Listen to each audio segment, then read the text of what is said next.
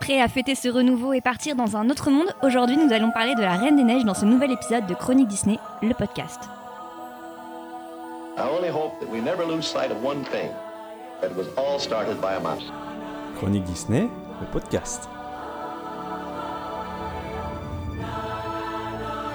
Bonjour et bienvenue dans ce nouvel épisode de Chronique Disney, le podcast. Ce mois-ci, à l'occasion de la sortie très attendue de La Reine des Neiges 2, nous vous proposons de découvrir le processus de création de ce film d'animation et ainsi que de sa suite, La Reine des Neiges 2. Pour en parler, nos intervenants du jour sont Franck, Bonjour Victoire. Léo, Bonjour Victoire. Guillaume, Bonjour Victoire. Fred Bonjour Victoire. et Thibaut. Bonjour Victoire. Thibaut, avant de commencer, c'est la première fois qu'on t'entend sur un podcast euh, Chronique Disney. Tout à fait. Est-ce que tu peux nous parler un petit peu de ce que tu fais euh, sur le site chroniquedisney.fr et de ce que tu faisais avant? Alors, euh, je suis à l'origine de la création de Personnages Disney, euh, site internet qui a été lancé en 2008. Et donc, j'ai rejoint Chronique Disney au mois de novembre euh, 2019, donc il y a quelques semaines, pour une nouvelle aventure et intégrer tous les personnages Disney sur le site Chronique Disney. Vaste programme, d'ailleurs tu as déjà commencé à, à faire les portraits notamment d'Elsa, Tout à fait. donc on va avoir l'occasion d'en reparler pendant ce podcast. Avant de commencer, la traditionnelle première question, ce n'est pas une colle. Bon, j'imagine que les personnes autour de la table sont ont quand même aimé la Reine des Neiges, c'est pour ça que vous êtes venus intervenir aujourd'hui. Qu'est-ce qui vous a plu dans la Reine des Neiges? Qu'est-ce qui qu'est-ce qui vous a fédéré dans ce film? Et je vais commencer par Fred, Euh, bah alors moi, forcément, j'ai pas trop aimé le premier déjà, donc ça commence bien. J'ai aimé dans l'uni- l'univers, disons. J'ai aimé l'univers, j'ai aimé ce que ça proposait, j'ai aimé que du coup, euh, c'était encore une nouvelle proposition d'animation avec euh, techniquement des choses qui n'avaient pas été faites avant. Musicalement, c'était quand même très abouti. Euh, voilà, j'ai globalement j'ai aimé. Il y a des choses qui m'ont moins plu, et par contre pour le pour le coup, quand j'ai vu les courts métrages et euh, surtout la suite, donc La Reine des Neiges 2, j'ai adoré, j'ai complètement adhéré du coup, et ça m'a fait encore plus apprécier le premier que j'ai un peu redécouvert du coup grâce à ça. Ok. Et toi, Guillaume? Bah moi c'est un petit peu pareil, je suis pas un immense fan du premier Reine des Neiges, euh, que je trouve malgré tout très beau, avec des très bons personnages, euh, mais c'est vrai que j'ai pas été forcément conquis euh, par la déferlante Reine des Neiges. Euh, quand ils ont annoncé un deuxième, la première question, je me suis dit pourquoi? Je voyais pas trop l'intérêt d'une suite, et fort heureusement, j'ai adoré ce second Reine des Neiges et du coup j'ai un peu plus adhéré à l'univers global qu'est la Reine des Neiges. Alors j'avais aussi découvert les courts métrages que j'avais trouvé très mignons. Euh, bon de là ça m'avait pas forcément euh, conquis totalement, mais ce second film d'animation, euh, on en reparlera plus tard, m'a complètement époustouflé, emballé et, et adhéré à l'univers de la Reine des Neiges. Et toi, Thibaut? Alors moi, euh, je- axé personnage, donc on va dire que ce qui était intéressant, c'était la, la relation entre entre deux sœurs, euh, qui sont donc les deux héroïnes. C'est assez inédit euh, dans les dans les films Disney. Et puis euh, au-delà des deux personnages de ces deux personnages principaux, euh, je trouve que la, la palette des des personnages secondaires proposés est également très intéressante et il colle parfaitement aussi euh, dans le dans le décor du film qui est qui est vraiment très intéressant sur l'aspect euh, l'aspect visuel et je trouve que on voit que les studios Disney ont vraiment progressé en en six ans parce que sur le 1 il y avait déjà un univers très intéressant mais sur le 2 c'est vraiment euh, c'est vraiment encore plus euh, magnifié quoi j'allais dire. Ça c'est vraiment somptueux. Donc voilà c'est le, paquet général et je pense que le, le 2 ajouté au 1 fait un, une enveloppe avec un univers vraiment vraiment très intéressant pour pour un univers Disney. Ok. Et toi, Léo? Ah bah moi, euh, si c'est pour se remettre euh, à l'époque du premier, déjà on était quand même à une période où ok il y avait eu réponse etc. Mais c'est vrai que les les longs métrages Disney c'était peut-être pas exactement euh, ce qu'on attendait. Et là vraiment moi ça a été surprise, grosse claque visuelle, retour de Broadway, ça a été euh, vraiment en plus euh, une énorme surprise.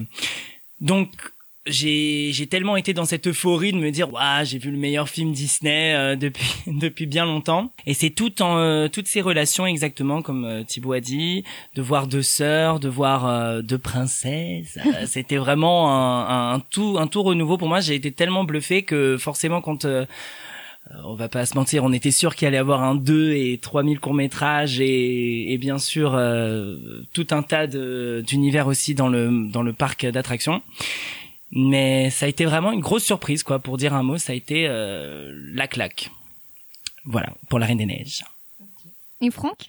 Pour moi, c'est les chansons. Clairement, c'est euh, le premier, ça, ça, a été les chansons et c'est surtout le retour des films de princesse, mais de façon classique. Même réponse que j'avais beaucoup aimé, j'aimais moins les chansons, je trouvais qu'elles étaient moins fortes. Et là, on retrouvait les chansons dignes de Broadway comme dans les années 90. Ils étaient de retour avec un, le film de princesse comme bah, comme la Bête, la petite sirène. Ce qui m'a impressionné aussi, c'est bah, ces personnages, surtout euh, euh, Anna et Elsa et leur relation entre les deux et surtout l'histoire d'amour, parce que c'est une très belle histoire d'amour et qui était à l'époque totalement inédite puisque c'est pas le prince charmant qui va sauver la princesse. C'est la première fois qu'on a une histoire d'amour bah, sans love interest parce que c'est une histoire d'amour euh, enfin fraternelle euh... sororal sororal voilà sororal.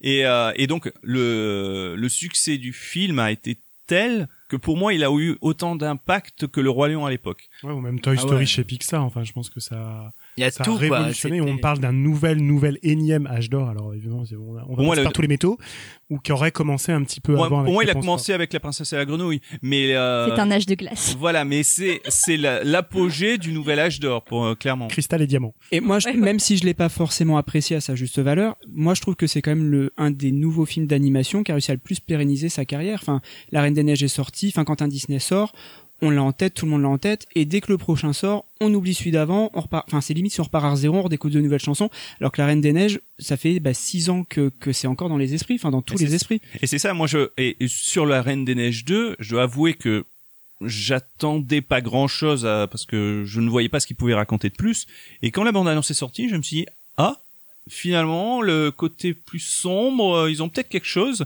Et quand j'ai vu le film bah j'étais ébloui parce que bah, rien que visuellement il est extraordinaire. Les, les chansons ils ont réussi à trouver le truc. Elles sont peut-être moins entêtantes au début, mais je peux vous dire que tous les soirs quand je dors, je les garde dans la tête. Euh, c'est plus homogène, l'ensemble est plus homogène. Voilà, c'est plus homogène et surtout ils ont réussi à, à compléter l'histoire et à développer encore plus le personnage d'Elsa, ce que je croyais impossible, tout en euh, permettant de faire évoluer Anna également je trouve que voilà c'est vrai que, bah, après pour pas trop en dire pour l'instant moi c'est vrai que la Reine des Neiges j'avais trouvé ça alors très beau mais assez linéaire dans le dans le récit, dans l'histoire. Bon, la relation entre les deux sœurs est, magnifique, mais c'est vrai qu'Elsa est un personnage un personnage génial euh, et puis assez charismatique. Je suis un peu moins fan d'Anna parce qu'elle représente pas mal de petits clichés qui, même s'ils sont volontaires, moi m'ont pas dérangé, mais m'ont pas emballé plus que ça. Et c'est vrai que ce deuxième, du coup, moi, j'ai, je m'attendais honnêtement à pas grand chose. Et en fait, j'ai redécouvert les personnages et une nouvelle évolution qui m'a complètement emballé. Que du coup, j'avais pas forcément moi compris, enfin pas compris, mais euh, mais qui m'avait pas euh, qui m'avait pas touché dans le premier justement. Et toi, Victoire? Alors moi déjà, la première chose, c'est que à l'époque où La Reine des Neiges 1 est sortie, c'était en 2013, et j'avais une petite sœur de 5 ans. Ah. Dommage. Là, on fait une dédicace à tous les parents qui voilà. depuis 6 ans en train de libérer et délivrer tous les euh, jours à la maison. Donc voilà, ça se, ça se passe de commentaires. Quand j'étais dans ma chambre, il y avait quelqu'un qui venait toquer à la porte en disant « Elsa ?» Je voudrais un bonhomme de neige. Ou bien jouer avec moi. Tu te caches, on ne se voit plus. Dis que fais-tu? Tu, n'es plus vraiment toi. Nous étions sœurs et amis. Mais c'est fini. J'aimerais savoir pourquoi. Je voudrais un bonhomme de neige. Oui, s'il te plaît, un bonhomme de neige.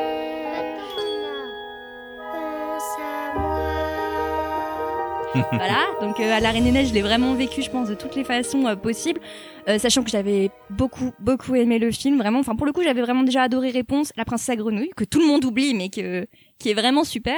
Qui est parfait. Qui est parfait. À tout On est d'accord. Voilà. Et, et voilà, La Reine des Neiges, j'ai beaucoup aimé. J'aimais bien retrouver Anna et Elsa sur le parc, même si, bon, je trouvais que ça se tournait un peu en rond, que c'était toujours autour des des chansons, etc. Même si j'adore les chansons aussi du 1.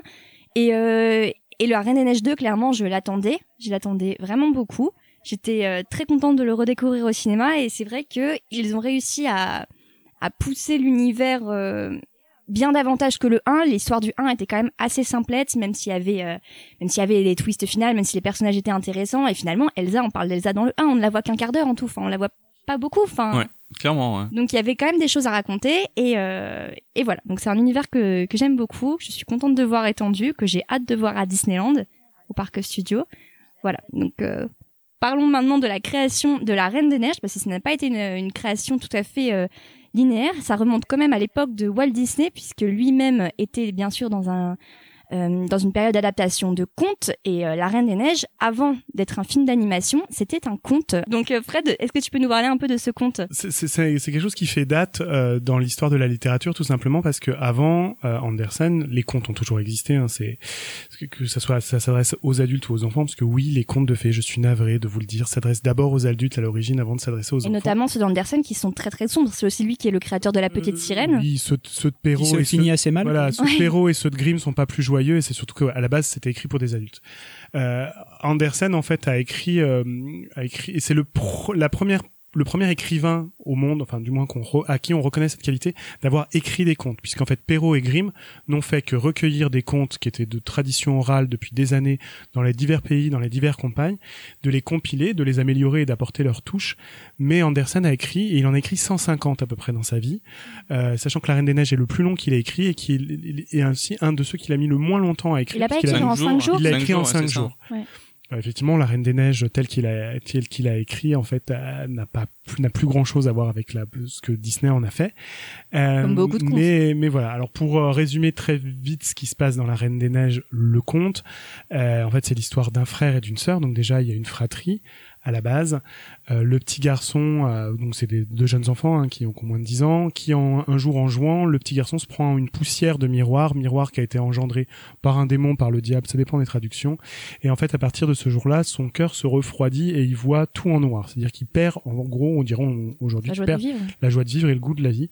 Et arrive sur ces entrefaites une femme qui vient l'enlever, qui est en fait une sorcière magicienne. On sait pas très bien, c'est pas très explicite. C'est pas un conte très long, La Reine des Neiges. hein. Ça se lit très facilement et en plus, euh, il est libre de droit, donc vous pouvez aller le lire euh, n'importe où sur Internet, euh, dans une bonne traduction.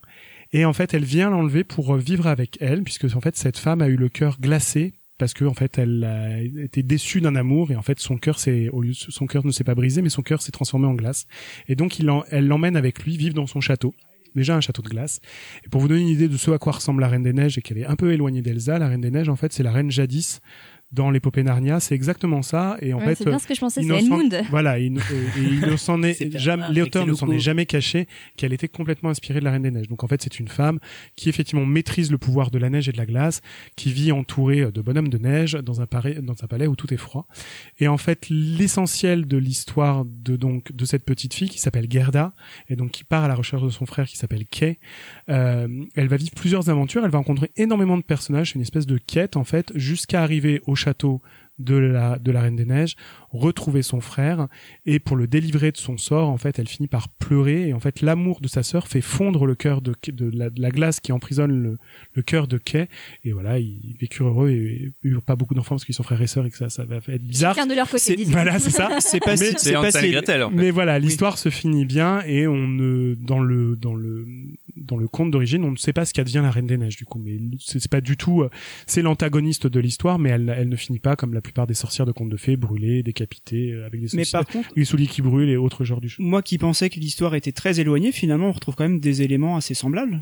Quelques, Quelques éléments, éléments. vraiment quelques éléments qui ont été repris, mais c'est aussi ce qui a expliqué pourquoi c'était très compliqué par les studios Disney tout au long où ils ont voulu adapter. Les contes d'Andersen sont quand même, euh, voilà, importants chez Disney. Ils ont adapté en court métrage. Ils, ont ont, euh, bah, il y a eu Dans le petit canard, il y a eu euh, la petite sirène qui est sortie en 89, mais qu'ils avaient essayé d'adapter. En fait, elle aurait dû être adaptée. On le dit sur le podcast euh, sur la guerre. elle aurait dû être être adaptée adaptée. dans les années 30-40 sous les euh, avec des dessins de Ken Nielsen.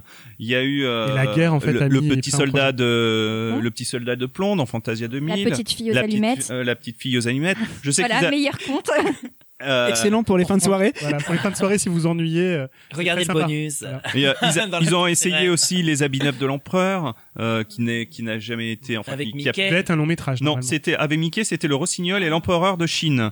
Euh, D'ailleurs, il a, il existe un livre illustré euh, sorti dans les années 90 avec Mickey, avec les euh, storyboards en fait du, du court métrage qui était, euh, qui a été abandonné et qui était prévu pour un film qui s'appelait Musicana, qui était une sorte de Fantasia avant, euh, qui deviendra plus tard Fantasia 2000 en fait. D'accord. Mm. Et donc du coup, euh, c'est ce qui explique. Enfin voilà, le, le effectivement le le- le- l'antagoniste principal s'appelle la Reine des Neiges, mais les, le vrai héros c'est Gerda. c'est c'est Gerda qui part à la recherche de son frère Kay. En fait. Peut-être juste dire pour l'anecdote que les, les prénoms étaient gardés euh, dans le film La Reine des Neiges. Ils ont servi à nommer les deux euh, domestiques qu'on voit euh, assez souvent en arrière-plan, mais qui accompagne quand même euh, les personnages principaux euh, tout le long du film, du premier, de la suite, et aussi des, de tous les, les, les moyens métrages et courts métrages qui ont été faits entre les deux. Kay et Garda, voilà, les, sont les deux domestiques principaux qu'on voit dans le château d'Arundel. C'était aussi utilisé euh, pour l'anecdote dans la série Once Upon a Time, quand il y a eu un arc sur la Reine des Neiges, la mère d'Anna Elsa avait été euh, nommée euh, Garda.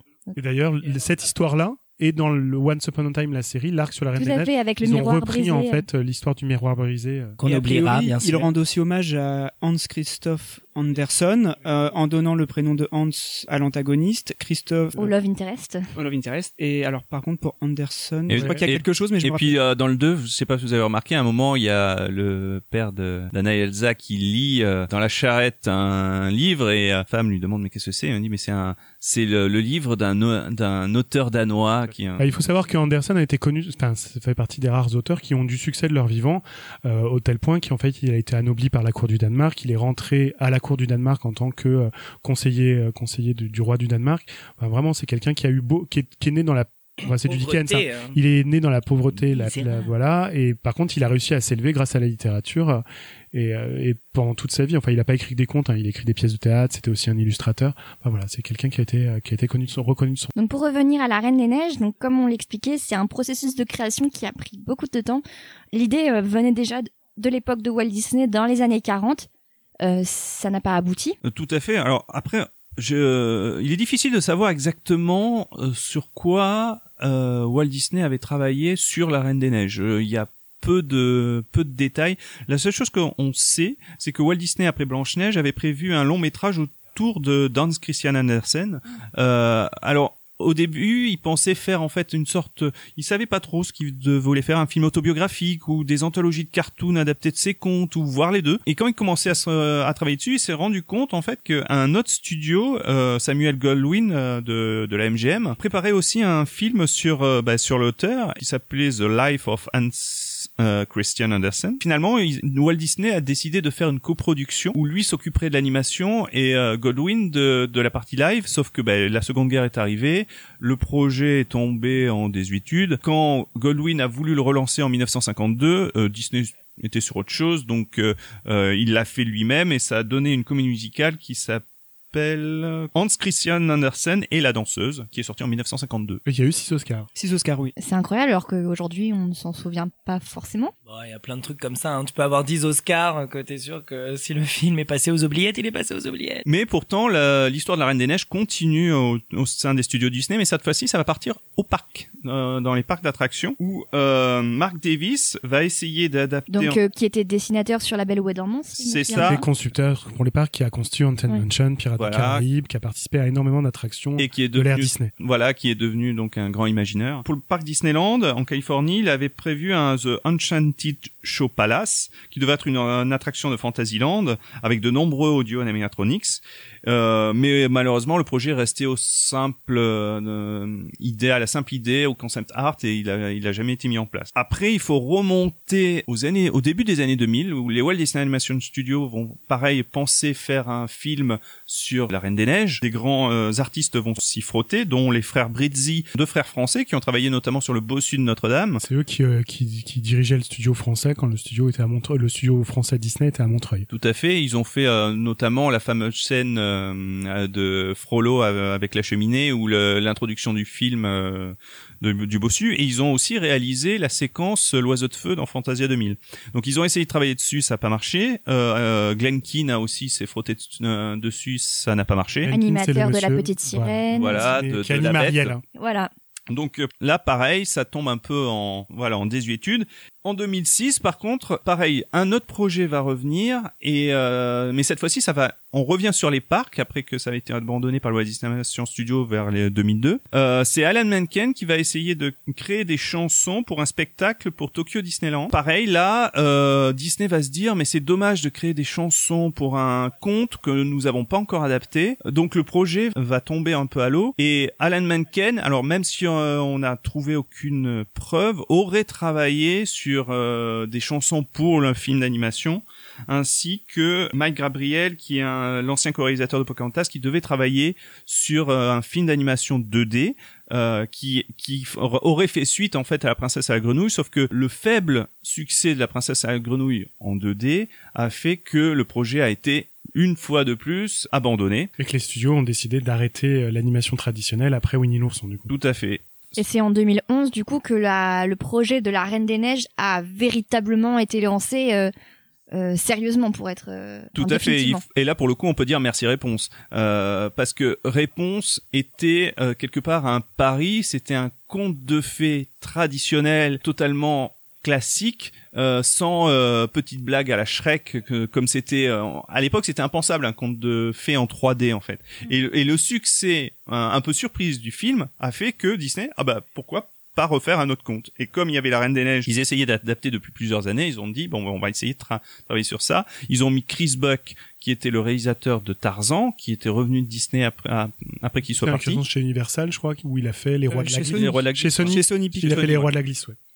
Donc ils- ont commencé à travailler dessus et euh, ils ont ils ont eu du mal sur l'histoire. Ils ont pas réussi à trouver la clé en fait qui pouvait débloquer le film. Parce Juste- que, au fait, départ, le film s'appelle Anna et la Reine des Neiges, donc ils avaient bien conservé une histoire de, de, de fille, mais ça avait déjà plus rien à voir avec le, avec le conte d'origine, en fait. Mais c'était toujours la Reine des Neiges l'antagoniste. Oui. Et c'est Oui, surtout ça qui a fait que l'évolution a, c'est surtout ça qui a fait que le, le, le film a mis très longtemps à faire. hein. Il y a beaucoup de scénaristes qui sont intervenus euh, et, et du coup voilà, ils avaient recruté du coup les paroliers qui travaillaient eux sur les chansons effectivement parce que chez Disney ça se passe comme ça. On écrit les chansons, on a une trame du scénario.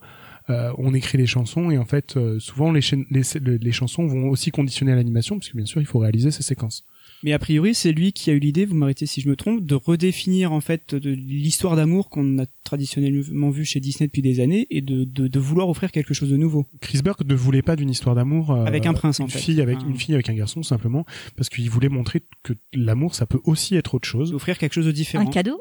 L'amour est un cadeau, Voilà. merci Victoire. Non, mais que ça peut être voilà un amour fraternel ou un amour pa- enfin l'amour parental chez Disney, on en a vu plein, mais là pour le coup, c'est ce que disait Thibaut, les amours frères-sœurs ou euh, des amours euh, dans voilà. Lilo et Stitch. euh, Oui, et puis dans Lilo et Stitch, c'est c'est pas le cœur de l'intrigue, en fait. l'intrigue, quoi, oui. C'est posé comme ça parce qu'elle se retrouve euh, C'est présent, mais c'est pas le cœur de l'histoire. Et donc en 2012, Jennifer Lee a rejoint le projet et est devenue co-réalisatrice de La Reine des Neiges avec Chris Buck. Tout à fait. Et d'ailleurs, ça devient, c'est la première femme à devenir euh, co-réalisatrice dans un film d'animation Disney. Donc c'est un moment historique pour le studio. Alors après, ça c'est historique. Hein, c'est parce que Disney n'a jamais voulu que les femmes, tant qu'il était à la, direction de la société, occupent des postes importants. Donc après, voilà, ça a évolué. C'est vrai que c'est c'est mar- marquant. Et je pense que dans l'histoire de la Walt Disney Company, le fait qu'une femme occupe ce poste-là, ça, ça a prouvé que voilà, la société s'ouvrait à beaucoup de choses. Ça a beaucoup changé. Et aujourd'hui, d'ailleurs, c'est le cas. En tout cas, je crois que c'est elle du coup qui a développé, qui a débloqué le le final, euh, enfin l'idée que le dénouement se fasse euh, de la façon dont on le connaît dans, dans le film. euh. Bah en fait c'est elle définitive. qui a raccroché ça et c'est surtout que l'histoire en fait alors Elsa était là enfin Elsa ça s'appelait pas Elsa forcément euh, la Reine des Neiges était toujours la méchante et euh, il y avait déjà Hans qui existait puisque Hans était euh, et avec les mêmes composantes c'est-à-dire que c'était l'idée que Hans était vraiment euh, le méchant après Elsa évoluait c'est-à-dire qu'au départ c'était l'antagoniste de l'histoire mais c'était un antagoniste caché qui assumait pas tout à fait euh, son Après, rôle de méchant et qui effectivement il y avait un sœur de Anna à un moment. oui, c'est ça. Mais dans l'histoire, avant qu'elle devienne ce qu'elle est aujourd'hui, elle vivait toujours dans son château. Elle menaçait Arendelle. Euh, voilà, Anna partait délivrer Arendelle avec euh, Hans sur les talons qui était son love interest et au même et à la fin de l'histoire en fait Elsa euh, qui envoyait plus ou moins une armée de bonhommes de neige détruire Arendelle euh, on se rendait compte qu'elle avait été manipulée et donc du coup le vrai méchant était Hans euh, et c'est elle qu'elle bat à la fin effectivement les deux sœurs se retrouvent comme ça mais euh, sur les trois quarts euh, le trois quarts de l'histoire c'est elle effectivement l'antagoniste Mais en fait, le, le clé, la, la clé du succès du film, et c'est là où ils ont réussi à débloquer l'histoire, c'est quand ils ont décidé de faire justement d'Anna et d'Elsa des sœurs. Et ça, c'est arrivé grâce aux chansons, en fait. Parce que, du coup, les deux paroliers, qui sont des paroliers de Broadway, donc on revient aux années 90 où Disney embauchait des gens de Broadway, qui avaient déjà travaillé pour Disney sur Winnie l'ourson. Oui, Robert Lopez et sa femme euh, Christine, Kristen Anderson Lopez. Donc il faut savoir que c'est, donc ce, ce, ce, lui est compositeur et elle est parolière, euh, du coup viennent de Broadway et, et pas, voilà, faisait pas des choses très linéaires à Broadway, faisait pas des choses très pas mignonne, mais pas tout public, parce que ce sont les paroliers d'Avenue Q, qui est en fait une comédie off Broadway, puis après sur Broadway, comme on l'avait expliqué sur le podcast sur Broadway, Excellente d'ailleurs. qui est très très bonne, mais qui est une version ultra réaliste, des me- enfin avec des meupettes, donc c'est joué avec des marionnettes sur tout ce qui est la vie courante. Mais quand je dis tout ce qui est la vie courante, le sexe, Internet, la pornographie, euh, le chômage, le fait de trouver un emploi difficilement à New York. Et ils ont fait aussi une autre comédie musicale qui est un immense succès et qui se joue toujours à New York, contrairement à Avenue Q, qui est euh, The Book of Mormon sur euh, sur, Sur les Mormons, sur les Sur les Mormons, pardon. tout simplement. Euh, voilà sur euh, un, un- un- un- voilà un, un jeune homme qui va évangéliser une communauté en Afrique euh, et donc du coup c'est pas du tout au public ça s'adresse pas du tout aux enfants donc euh, ils ont ils ont pris euh, ils ont pris des, ces gens-là ils ont fait travailler chez eux donc pour Winnie l'ourson. Oui, et ils ont travaillé aussi pour euh, la comédie musicale Finding Nemo, the musical, qui était à Walt Disney World, à Animal Kingdom. donc là pour le coup c'est beaucoup plus mignon. Et en fait euh, donc les Lopez Anderson travaillaient sur des chansons car les chansons arrivaient pas à faire progresser l'histoire. Ils avaient bien cette notion que euh, Elsa, enfin la Reine des Neiges, était un peu prisonnière de ce qui lui arrivait et ils, écrivent un jour, ils vont se promener dans un parc, ils viennent d'écrire Let It Go et ils décident de la chanter dans un parc. Et, euh, et en fait, euh, donc euh, Jennifer Lopez Anderson Les gens montés euh, est sur une montée sur une table, ouais. s'est mis à, à hurler la chanson et au moment, euh, à un moment, à taper du pied sur la table au moment où effectivement elle dit Let It Go et elle laisse exploser toute la chanson. Est-ce que ça c'est pas un petit peu le storytelling Oui, Disney c'est bien possible, mais je trouve que la légende est jolie. Et donc du coup, son mari a été très impressionné par cette interprétation un peu, un peu théâtrale.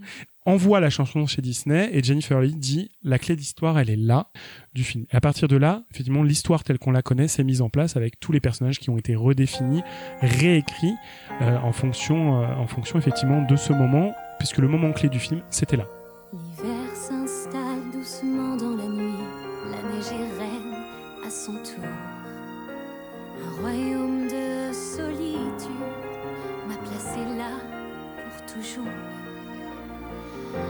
Vent qui hurle en moi ne pense plus à demain. Il est bien trop fort, j'ai lutté en vain. Cache tes pouvoirs, n'en parle pas. Fais attention, le secret survivra. Pas d'état d'âme, pas de tourment,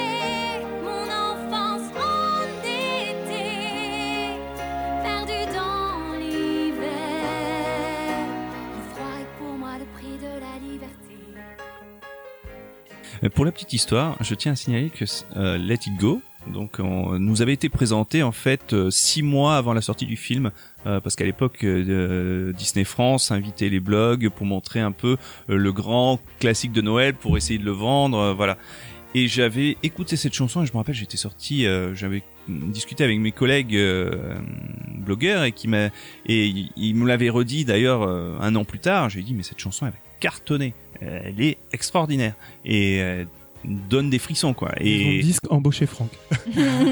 Euh, et c'est surtout que ça faisait très longtemps qu'il n'y avait pas eu justement une chanson qui était euh, aussi emblématique. Puis là, ça changeait complètement la personnalité d'Elsa parce qu'elle passe de simple antagoniste à vraiment personnage complexe. Et en fait, finalement, on se retrouve vraiment avec un film, non pas avec une héroïne qui était Anna, mais avec deux héroïnes. Ça, c'est c'est aussi assez inédit chez Disney. C'était une nouvelle construction de film d'animation quelque part. Tout à fait. Et puis euh, Elsa, enfin Let It Go, cette chanson euh, lib- libérée délivrée est devenue euh, iconique parce que elle dit beaucoup de choses et je pense que ça, elle permet à de nombreuses personnes de se rattacher à l'histoire d'Elsa, de se, de gens qui peuvent s'identifier à ce qu'elle est en train de vivre. Notamment la communauté LGBT qui s'est un petit peu emparée de cette de cette chanson et qui en a fait presque un hymne. Un en hymne, fait, oui. c'est un c'est un quasiment un coming out en chanson en fait. Oui, ou- Exactement. Ou, tous ceux qui sont mal dans leur peau, qui ont du mal à s'exprimer. euh, tu vois, c'est vraiment le, le message, en tout cas, de, de se dire Oh, ah ouais, je peux euh, je peux tout euh, achever dans ma vie. Euh, Enfin, c'est vraiment un message qui est très fort. En fait, en gros, De s'assumer, une tout fois que je suis moi-même, en fait, les choses sont. oh, je peux, je peux vivre dans la liberté une fois que je suis moi-même. Donc La Reine des Neiges est sortie euh, le 27 novembre 2013, si je ne me trompe pas. Euh, ça a été euh, un énorme succès. Ça, ça a été un gros succès, mais qui s'est construit sur la durée. Et attends, j'ai juste envie de faire une pause d'ailleurs, un petit point titre VF. Oui. Parce que. Ah euh, bah là aussi j'ai ça, une ça, il y a quand même une anecdote à faire parce que euh, si vous vous souvenez bien, quand on avait on a parlé de ça dans un précédent euh, épisode de podcast, on avait dit qu'à partir de La Princesse et la Grenouille, les titres de films de princesse aux États-Unis avaient été modifiés pour pouvoir être rendus un peu plus mixtes, hein, pour ne pas faire peur euh, Aux- aux, aux garçons avec le mot princesse, n'est-ce pas? Donc euh, réponse était devenue Tangle. Et La Reine des Neiges aux États-Unis est sortie sous le titre Frozen, donc gelé littéralement.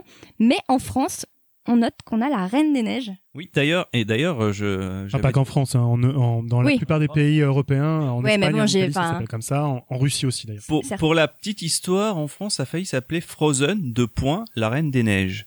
Et euh, je me rappelle que j'avais discuté avec les gens de Disney France. J'ai dit, mais, vous êtes sûr que vous voulez pas faire la Reine des Neiges tout court comme vous aviez fait euh, Vous avez pas fait Tangle euh, deux points réponse. euh, réponse c'était très bien.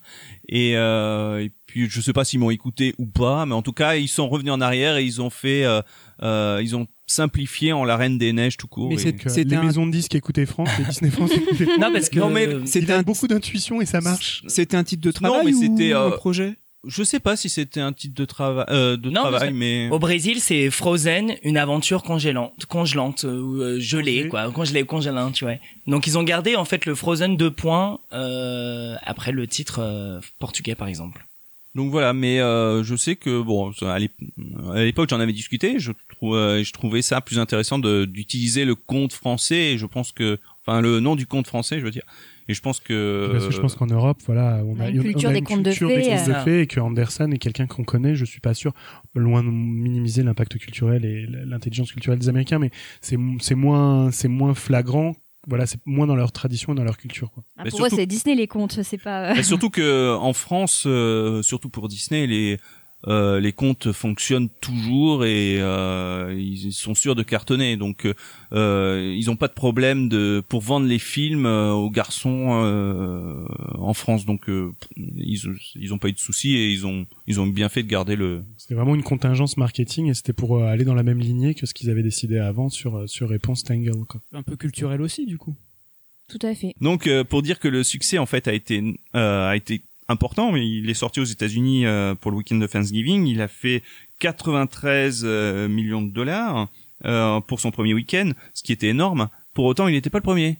euh, du, du week-end, il avait été battu par le second week-end de hum, ouais de d'Hunger Games, euh, l'embrasement. Ah, mais oui Il a, il- qui avait fait 120 millions de dollars, donc euh, il est arrivé deuxième. C'est la Fox en plus, Hunger Games, non Euh, Non, Lionsgate. euh, Lionsgate. C'est Lionsgate. Euh, il est arrivé deuxième et euh, et pourtant il avait fait le plus gros démarrage pour un film de Thanksgiving. Donc euh, Hunger Games en prolongement avait euh, avait fait encore plus. Bon, pour la petite histoire, La Reine des Neiges 2 a éclaté le euh, Hunger Games. Donc euh, voilà, le, Katniss Everdeen, si euh, nous entend. La Reine des Neiges, c'est Très euh, bien, Hunger Games. la Reine des Neiges s'est vengée. Euh, et donc, mais ce qui a vraiment surpris, euh, parce que le, le résultat était bon, c'est que ça, ça a Durée. continué sur la durée. Euh, euh, au tout, jusqu'à Noël, en fait, le film a, a super bien marché et partout, partout dans le monde. Euh, la Reine des Neiges est sortie au Japon euh, en un- avril. Ça a été un énorme Ça a été un énorme C'est chaud, succès. je crois Je le crois qu'au Japon, il s'appelle Anna et la Reine des Neiges, le film. Bon, c'est peux possible pas que je dire. ne parle pas couramment japonais, donc je ne peux Je ne pas peux pas vous te dire. la traduction. Mais il a fait, ouais, ça a été un carton et donc il a, euh, au final, il a, il a rapporté 400 millions de dollars euh, rien qu'aux États-Unis et un- plus de 1, 1,1 Un milliard 200 millions de dollars euh, euh, dans le monde. En France aussi, il a très bien marché. Il a fait 5,1 millions d'entrées, euh, ce qui est un score très honorable. C'est surtout que à l'époque, pour Disney, c'était le meilleur score depuis Ratatouille en 2007 et c'est 7,7 millions Mais c'était Pixar. c'était Pixar, mais enfin, pour, Oui, dire, non, mais pour Disney mais- France, ouais, hein, ouais. je veux dire, pour euh, pour tous les films sortis euh, chez Disney, tout label confondu. Et surtout, à l'époque, Euh, même si pour euh, par exemple cette année euh, il y a beaucoup de films qui l'ont dépassé mais La Reine des Neiges était le premier film du box-office en France il y avait eu plein de petits films qui avaient fait moins de 5 millions mais voilà donc euh, ça avait été un gros Une succès bonne année pour Disney, quoi. Voilà. Et surtout que ça a continué. Enfin, nous, je- moi, je sais qu'on l'a vu un peu tard. Euh, ça s'est joué très très longtemps au cinéma et je pense que ça s'est joué au moins jusqu'aux vacances de février. mais ils l'ont Euh, ressorti Ah, dans et- une version Et même après le cinéma, même après la sortie cinéma, euh, le film a continué à vivre. Voilà, ils l'ont sorti dans, dans une version karaoké. Les bandes originales se sont arrachées comme des, pu- comme des petits Il y a les eu la consécration aux Oscars aussi. Les Oscars, les Grammys, il y a eu euh, Les chansons passaient. euh, Elle, euh, il a remporté- il a remporté plus l'Oscar du meilleur film d'animation. Euh, et le Golden Globe. Une et première le pour Award. Disney. et euh, en plus de la chanson pour la meilleure, euh, l'Oscar pour la meilleure chanson. Oui, Mais- c'était l'année où euh, il y a eu le Adèle Dazim de John Ah Travolta oui, exactement. au lieu de Idina Menzel. Mais euh, c'est surtout que ben, pour le coup, ça a été le premier Oscar des Walt Disney Animation Studios pour l'Oscar des Walt- du meilleur film d'animation puisqu'il avait été créé en 2002 et jusqu'à maintenant c'était DreamWorks et principalement Pixar qui se partageaient le, euh, les récompenses et Disney n'en avait, euh, n'en avait pas eu. Et Euh, si vous vous souvenez bien, quand les réalisateurs étaient montés sur scène pour récupérer leur Oscar du meilleur film d'animation, ils ont chanté. Et le premier truc qu'ils ont chanté, c'était Happy Oscars to you, let's make Frozen 2. dès, dès les, Os- Ah les bah. premiers Oscars, ils se sont dit, ok, il faut faire une Après. Disney s'est emparé du phénomène. Déjà, ils ont Bien créé sûr. une licence, c'est ce qu'on expliquait. Ah bah, je voudrais juste revenir un petit peu sur les récompenses parce que bon, l'Oscar c'est la consécration, mais alors il a eu l'Oscar du meilleur film d'animation, la chanson origina- originale pour Let It Go, il a remporté euh, l'Annie Award du meilleur film d'animation les Annie Awards, qui sont les Oscars qui du monde récompense de l'animation. voilà l'animation, Euh, titre de la meilleure réalisation, de la meilleure musique et des meilleurs décors. Euh, le Golden Globe également, et il a quand même remporté plus d'une vingtaine de fois le titre de meilleur film d'animation euh, de divers récompenses de villes américaines euh, lors de divers divers remises de prix. Et donc- c'est quand même énorme. C'est incroyable. Fort du succès, je pense que ça faisait très longtemps que Disney avait pas vécu Bah, le quelque Roi chose. Lion. pour moi, c'est, ouais, c'est le roi lion. hein. Qui a C'est le gagné nouveau, tant de trucs comme ça, c'est pas possible. C'est le Roi Lion 80. Il y avait eu Le Monde de Nemo aussi qui avait gagné pas mal de prix à un moment. Oui, mais le mot de Nemo, il n'y a pas de chanson.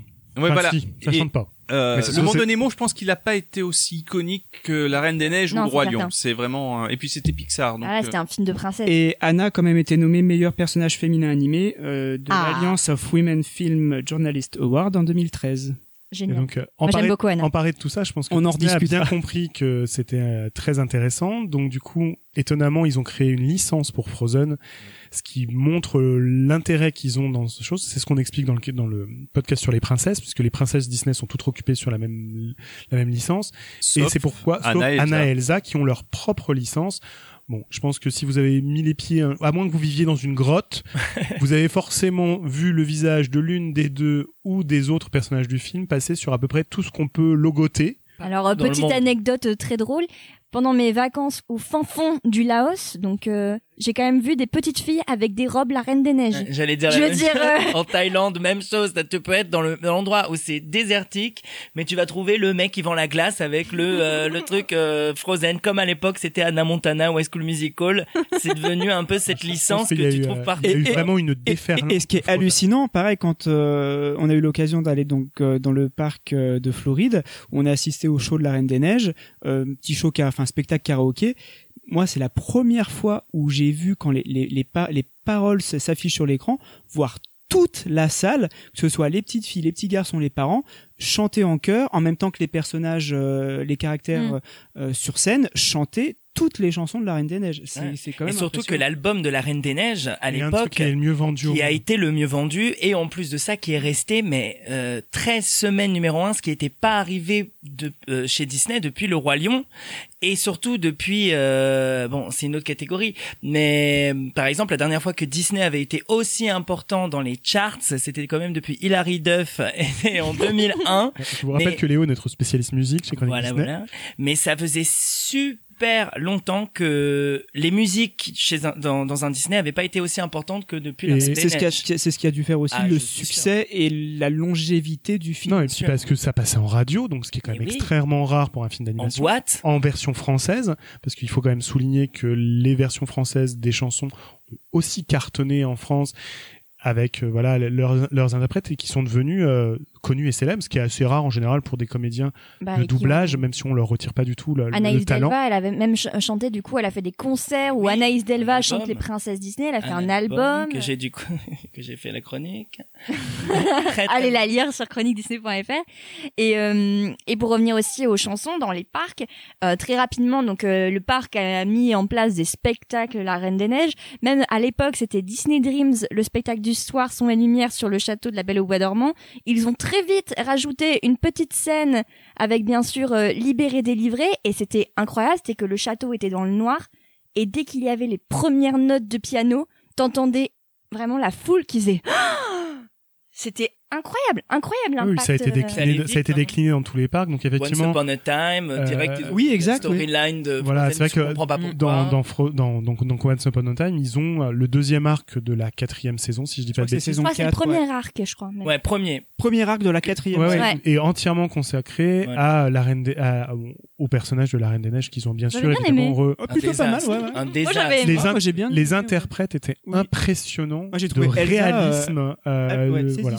L'histoire, on en fait ce qu'on veut, mais c'est Once Upon a Time. Mais, mais c'était c'était crédible. Donc vraiment, Disney a capitalisé. Alors en dehors des licences et machin, a capitalisé dans tous les parcs, a capitalisé aussi sur ses bateaux de croisière. Et vous pouvez aller écouter le podcast sur la Disney Cruise Line euh, qui est qui est sorti euh, le mois dernier.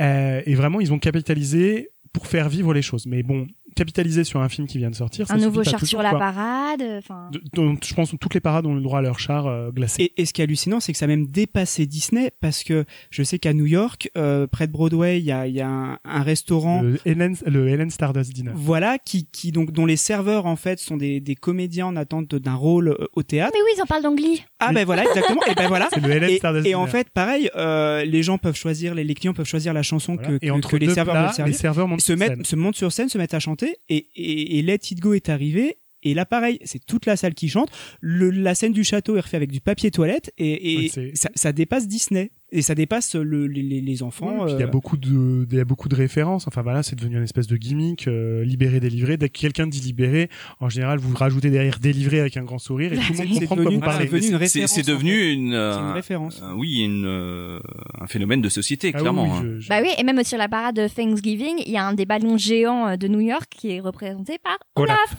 oui, donc je pense que Je crois ça- qu'on on parlait de Broadway aussi, mais je crois que c'est un bon exemple aussi de, du, du succès du film, c'est que très rapidement, euh, Disney annonce la, la mise en place Ah ouais, d'une comédie musicale à, mois, à Broadway. Ils dit, on va la monter, et elle s'est montée hyper rapidement. Disney qui a eu le plus rapidement euh, le projet qui a été mis en route pour euh, pour ce type de, de comédie musicale à Broadway, il me semble. Après, ils avaient pas, il y avait beaucoup de chansons qui n'avaient pas été utilisées. Les compositeurs, ils avaient sous la main, donc c'est vrai. que- Mais ça s'est monté en à peine un an et demi entre le moment où ils l'ont annoncé et le moment où le show donc a été produit en province, comme ça se fait à chaque fois, monté à Broadway. euh, et le show était complet euh, presque les trois premiers mois à l'avance. Tous les billets avaient été achetés. Et il fonctionne encore bien actuellement? Et alors, il fonctionne parce qu'il est toujours joué à Broadway. Alors il après, arrive à Londres aussi. il arrive à Londres. C'est plutôt la licence que le spectacle en lui-même hein, qui. Bah, nous, je sais que les gens qui l'ont vu chez Chronique et qui ont eu cette chance, effectivement, ont eu un peu cette impression, ont passé un bon moment, mais c'est pas une révolution théâtrale. C'est c'est c'est vraiment à l'image de ce qui a pu se faire euh, dans le, le podcast précédent. Vous aviez eu Lorraine et et, Zoé. euh, et Zoé qui ont vu effectivement et qui disaient que par exemple ceux de la Disney Cruise Line sont de très bonne qualité. Et c'est vrai que nous, on a la chance d'avoir deux ou trois personnes qui l'ont vu ou quatre personnes qui l'ont vu dans l'équipe et qui disent que c'est un bon show, mais ça fait pas la révolution. On sent bien que euh, il y a quand même euh, l'idée de vague, surfer, euh, de leur- Ouais. surfer sur, sur. On n'est pas sur un, un roi lion, quoi. Voilà, c'est ça. On n'est pas sur un nou, une, un- vraiment un projet, un projet artistique euh, différent, quoi. Vraiment, on donne aux gens, c'est du fan service, mais ça marche très très bien. Euh, je vais juste reparler aussi dans l'uni- le fait que Disney ait étendu l'univers aussi de la Reine des Neiges parce que forcément il fallait faire vivre aussi cette franchise ailleurs que dans les parcs, ailleurs que sur scène. Ils ont sorti euh, un court métrage et un moyen métrage entre temps, entre entre 2013 et euh, 2019. Bah, Il y a eu euh, La Reine des Neiges, une fête givrée, donc c'est un court métrage qui a été diffusé devant Cendrillon, euh, le remake euh, live. C'est le premier de tes anniversaires qu'on fêtera ensemble au soleil et au grand air. Alors je serai là, oui là, tout près de toi. Je ne raterai pas cette fête. Atchou Elsa, ça ressemble à un coup de froid. Je ne crains pas le froid, parce que le froid est pour moi le prix de la liberté. Et euh, bah, ce petit court métrage a été réalisé et par les mêmes euh, réalisateurs, donc Et, les, Farley et et Chris- tous les tous les acteurs en fait ont repris à chaque fois leur rôle et les, les doubleurs aussi en France. Et le- les compositeurs ont aussi fait une euh, chanson spéciale pour euh, le, pour le Make ouais, Today a. Perfect Day. Même si on le- sait tous que cette court métrage a été fait vraiment pour euh, les poupées Barbie, on sait tous qu'elle allait Bien avoir sûr. une Alors, tenue. euh. C'est vrai, mais il est, je trouve de qualité et l'histoire qu'il raconte tient la route, introduit de nouveaux personnages qui, qui, qui peuvent être exploités derrière. Je trouve que c'est assez malin de leur part. Alors ils font souvent hein, des courts métrages dans Réponse. Il y a un court métrage euh, aussi sur sur le mariage de Réponse et- et de Flynn.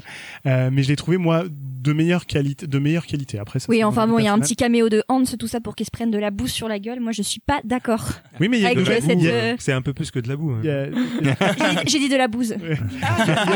il y a une nouvelle chance. Il y a une nouvelle chanson effectivement. La chanson Euh, est pas mal. oui. euh, C'est un bon divertissement Incroyable. Cendrillon. Et alors, euh, je sais pas si vous avez remarqué, rendu- je me suis rendu compte de ça quand j'ai préparé le, le- le podcast. En fait, je me suis rendu compte que tous les opus de La Reine des Neiges, donc les quatre, dont on va parler du moyen métrage juste après, se passent à des saisons différentes. Oui, bien sûr. C'est-à-dire que La Reine Le des Neiges se passe en été, euh, l'automne, euh, enfin l'anniversaire d'Anna a lieu au printemps, l'automne pour le bien dernier faire film. tourner euh, Et bien les sûr, l'hiver, Clochette, Clochette, Clochette l'avait déjà fait. hein. l'hiver, l'hiver pour le moyen métrage. Donc Et- moyen métrage. Oui, donc le moyen métrage Joyeuse fête avec Olaf. Hmm. Donc euh, cette fois, il dure euh, 25 minutes et non plus 7. Donc euh, il était passé, il enfin, il était passé. Il a une histoire un peu compliquée ce, ce moyen métrage parce qu'il devait passer devant Coco, sauf qu'il me semble qu'il a été très rapidement euh, retiré et il est jamais passé en France devant Coco parce qu'en fait il y avait un problème culturel. Coco c'était quand même le. Il était long. Alors non, alors c'est pas Ah, c'est et- pas tout à fait ça. En fait, euh, le Joyeuse fête avec Olaf était prévu pour être un special de Noël, comme on dit. Ouais. C'est euh, un petit coup, un moyen métrage euh, prévu pour la télévision. Euh, sauf que Coco euh, n'arrivait pas à prendre. Euh, donc Disney s'est dit bon bah on va mettre euh, le moyen métrage de la Reine des Neiges devant Coco pour essayer D'attirer les salles. les. Il faut savoir que à l'époque Disney faisait souvent des euh, des avant-premières donc ils faisaient leurs films et avec un, un moyen métrage de 25 minutes, Euh, c'était le cas dans les années 80 avec le, Noël de Mickey. Ça comme ça. ouais. Voilà, et aussi dans les années 90 avec Prince et le Pauvre devant Bernard et Bianca, pareil qui durait 25 minutes. Sauf que là, Coco est sorti euh, en avant-première au Mexique et les Mexicains ont pas du tout compris pourquoi ils avaient la Reine des Neiges devant Coco, Euh, surtout qu'ils s'attendaient à Qui se passe en hiver. Voilà, Ouais, ils- c'est pas très logique. voilà, en ils s'attendaient à, euh, à la rigueur un petit court métrage de 7 minutes, mais 25 minutes, il, dit- euh, il y en a certains qui qui voulaient, mais je suis pas dans la bonne salle, euh, remboursez-moi. euh, C'est pas ce qu'ils voulaient voir, en fait. et c'est pas ce qu'ils voulaient voir. Donc clairement, ça a été contre-productif. Et pareil, ils ont fait la même chose pendant une semaine aux USA. Et pareil, ça a été, euh, c'est- c'est- a été ils ont vite euh, enlevé le court métrage du. Sur les affiches, il précisait que Coco avait lieu après le film et qu'il disait aux gens de rester dans la salle parce que les gens, effectivement, se disaient on s'est trompé de salle. Voilà. Ah ouais. Et donc euh, ils ont enlevé très vite le, court- le moyen métrage euh, des bobines.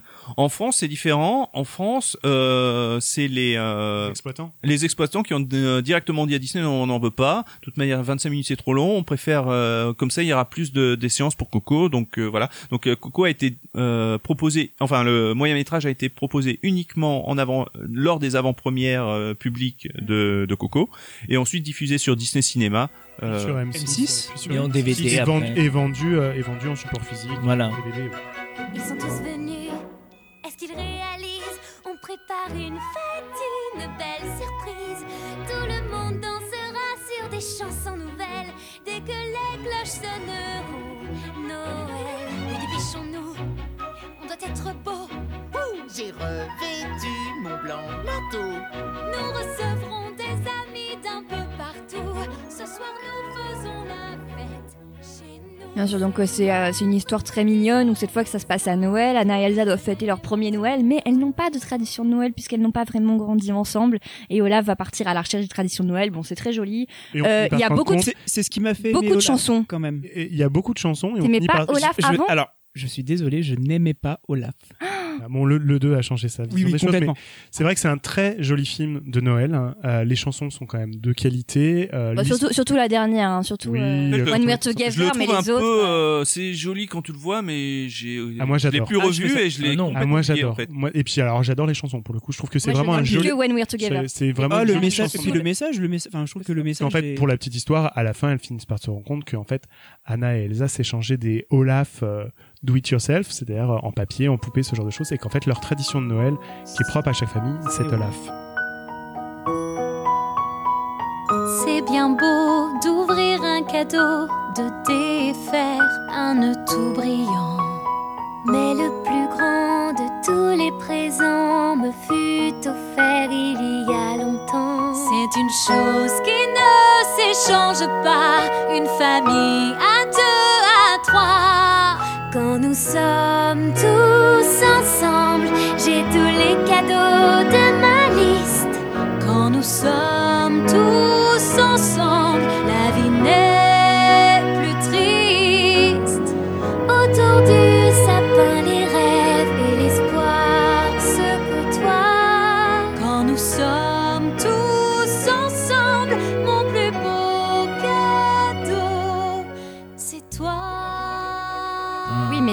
façon, on l'avait déjà compris en voyant le 1 que. Olaf symbolisait leur amour et leur relation. C'est pas si clair que ça, moi, je trouve. Moi, je Comme l'ai- il met ouais. longtemps à revenir dans le film et qu'il a, qu'il disparaît pendant tout, tout le passage où malheureusement elles sont séparées euh, par la force des choses. Euh, moi, j'avais, j'avais trouvé ça moins flagrant. Alors après, je suis peut-être, euh, j'avais peut-être juste oublié. Et je trouve que les chansons sont de qualité. Et puis elles ont de nouvelles tenues. Ah bah elles ont oui. de nouvelles Bien robes. sûr, des Elles ont- robes ont de nouvelles robes dans chaque Encore. court métrage. Faut vendre les jouets. C'est la princesse la plus lookée quand même, je Mais pense. je pense que c'est surtout pour ça qu'ils font ces courts métrages. Enfin, Non, je pense que c'est- pour- faire je pense que c'est- continuer la les flamme. deux. en Oui, en fait. C'est pour la flamme et c'est pour quand même le marketing. le- le- Bien la sûr. même idée qu'il y a eu avec Cars 2 où la licence Cars euh, vendait moins et qu'il fallait réactiver en fait la licence Cars et que du coup ils ont produit avec euh, bonheur pour ceux qui veulent euh, voilà ce film pour faire vivre les licences. Après c'est aussi les cartoons aussi. hein. voilà, Oui, c'est ah oui. c'est c'est aussi l'idée chez Disney de bah, les enfants grandissent. Donc quand c'est des petits enfants comme la sœur de Victoire, ils- effectivement même quand ils seront même quand ils sont plus grands, bah ils sont encore dans le cœur de cible. Par contre les enfants qui avaient 8, 9, 10 ans Ah, moi, je- euh, en grandissant, je c'est sais plus que ma nièce, ma nièce de 15 ans, alors forcément a grandi avec la Reine des Neiges, mais n'a pas été et ne compte pas aller voir la Reine des Neiges 2. Ça ne, je pense, ne l'intéresse plus tout simplement. Je pense que ça reviendra plus tard, hein, comme on en a déjà parlé. ça- Il y a une période où les les ados euh, zappent un peu Disney. Ah, Je confirme, je n'ai pas vu Voilà. euh, de Oliver et compagnie jusqu'à La Belle et la Bête. Mais quand je lui ai dit, euh, bah ça y est, la Reine des Neiges 2, je pense qu'elle est passée à autre chose. Alors moi, pour, euh, pour l'anecdote, ma petite sœur qui a euh, 11 ans et demi à présent, elle a été voir La Reine des Neiges 2, donc euh, moi je lui envoie un message en mode euh, J'ai trop aimé !» Et toi? Et elle m'a fait « Ouais, c'était sympa. Ah. Je fais « J'ai toutes les chansons en tête. » Elle me dit « Ah, moi, pas trop. Bienvenue Ah. dans la préadolescence. Voilà. » Ça m'a un peu euh, cassé dans mon élan. Donc, du coup, tout ça, ça leur a permis de faire vivre tout ça et de mettre en chantier pendant ce temps-là Et le euh, numéro Franck, tu 2. voulais aussi parler de la mini-série euh, Oui, excellente. enfin, le- le- Doit-on vraiment ça, en le- parler le, le euh, mini-série qui a été euh, combinée en un moyen métrage, euh, La Reine des Neiges, la magie de l'horreur, euh, magie de l'aurore boréale. Les euh, aurores boréales, ouais. voilà, Qui, qui le- est tiré d'un, d'un livre illustré qu'ils ont Oui, c'est ça qui a rien à voir. Ouais. Et en fait, c'est euh, le fameux court métrage Lego où ils ont essayé de faire du méta, mais qui marche pas du tout avec Il la faut savoir que franchise. les courts-métrages Lego, quels qu'ils soient, hein, que ce soit les Star Wars, que ce soit les Harry Potter éventuellement, en fait, en général, alors non, Léo, c'est pas tous raté, c'est juste qu'ils prennent le parti pris de faire ça de manière satirique. Donc, soit ça marche et ça trouve son public, et là, vraisemblablement, Non, là, ça n'a pas marché du tout. euh, je Mais ils l'ont mis que ça- sur YouTube, non? Hmm Ils l'ont mis que sur YouTube en même temps. Non, ça a été diffusé sur Disney Channel aussi. Ah oui, mais Et qui a sur, Disney euh, Channel encore ils attendent Bah, tout le Disney, ils, a- maintenant. ils attendent, ils attendent Disney Plus maintenant. Disney Tous ceux qui attendent Disney+. Disney+. Voilà, c'est ça, tous ceux qui attendent Disney Plus. Bon, je pense qu'on a fait un petit tour sur euh, la Reine des Neiges, sur toutes ces, euh, ces extensions. Il est temps peut-être maintenant de passer à la Reine des Neiges 2. Attention, si vous n'avez pas encore vu la Reine des Neiges 2, le reste de cet épisode contient des spoilers. Donc si vous voulez vous garder la surprise, attendez d'avoir vu le film avant d'écouter la suite. Donc euh, le nouveau film d'animation, la suite, qui a mis quand même 7 ans à voir le jour, c'est quand même euh, c'est quand même rare qu'il y ait des suites qui mettent autant de temps. à- 6, 6. 2013, 2013, 2013. Ouais, Non, six je vous confirme, euh, voilà, Victoire est aussi douée que moi en maths. Victoire est pas littéraire. grave. voilà, on peut pas être euh, parfait partout. Exactement. Practically perfect. en tout point. Voilà. Ben, le- là aussi, en fait, euh, la pression est venue ben, de Bob Iger, le président des, de la Walt Disney Company, Money, des money. actionnaires et du public qui voulaient vraiment de nouvelles aventures d'Anna et Elsa. John Lasseter, à l'époque le patron des Walt Disney Animation Studios, ainsi que les réalisateurs Christophe et Jennifer Lee, n'étaient pas fatalement très chauds pour euh, pour une suite. Euh, parce que déjà c'était pas dans l'ADN du studio de faire des suites à leurs films d'animation, Euh, c'était ni Pixar, c'était pas DreamWorks.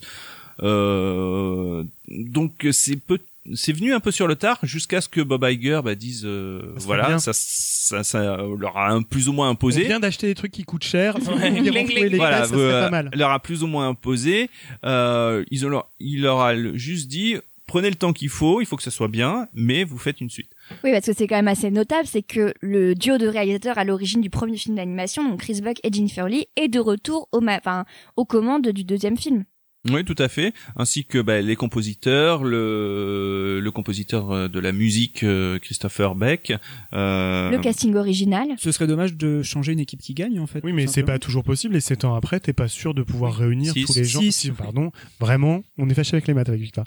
Euh, du coup, euh, du coup, effectivement, c'est pas toujours aisé, euh, surtout pour les comédiens de doublage, d'arriver à réunir tout le monde.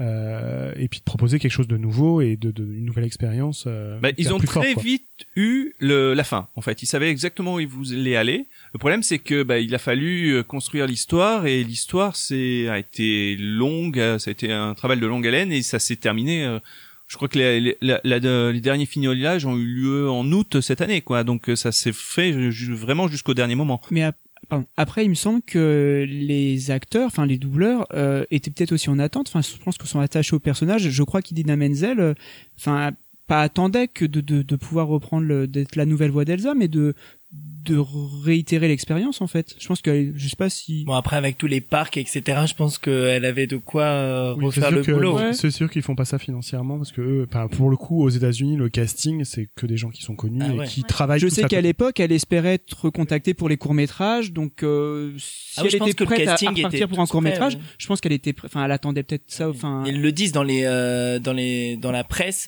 euh, en tout cas pour la promo de la Reine des Neiges 2, ils disent qu'ils attendaient qu'une chose, Voilà. c'était de revivre exactement. mais par amour du truc, hein, pas Exactement. Et de part parce qu'ils ont des enfants, sauf qu'apparemment tous leurs enfants, euh, ils ont également grandi et ils ont dit comme ta petite sœur, euh, bof.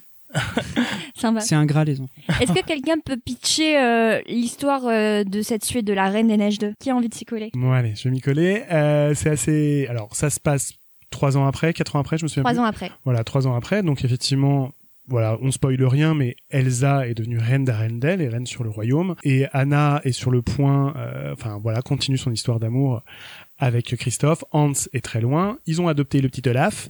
Ils ont Oh. trouvé un moyen pour qu'Olaf ne fonde pas.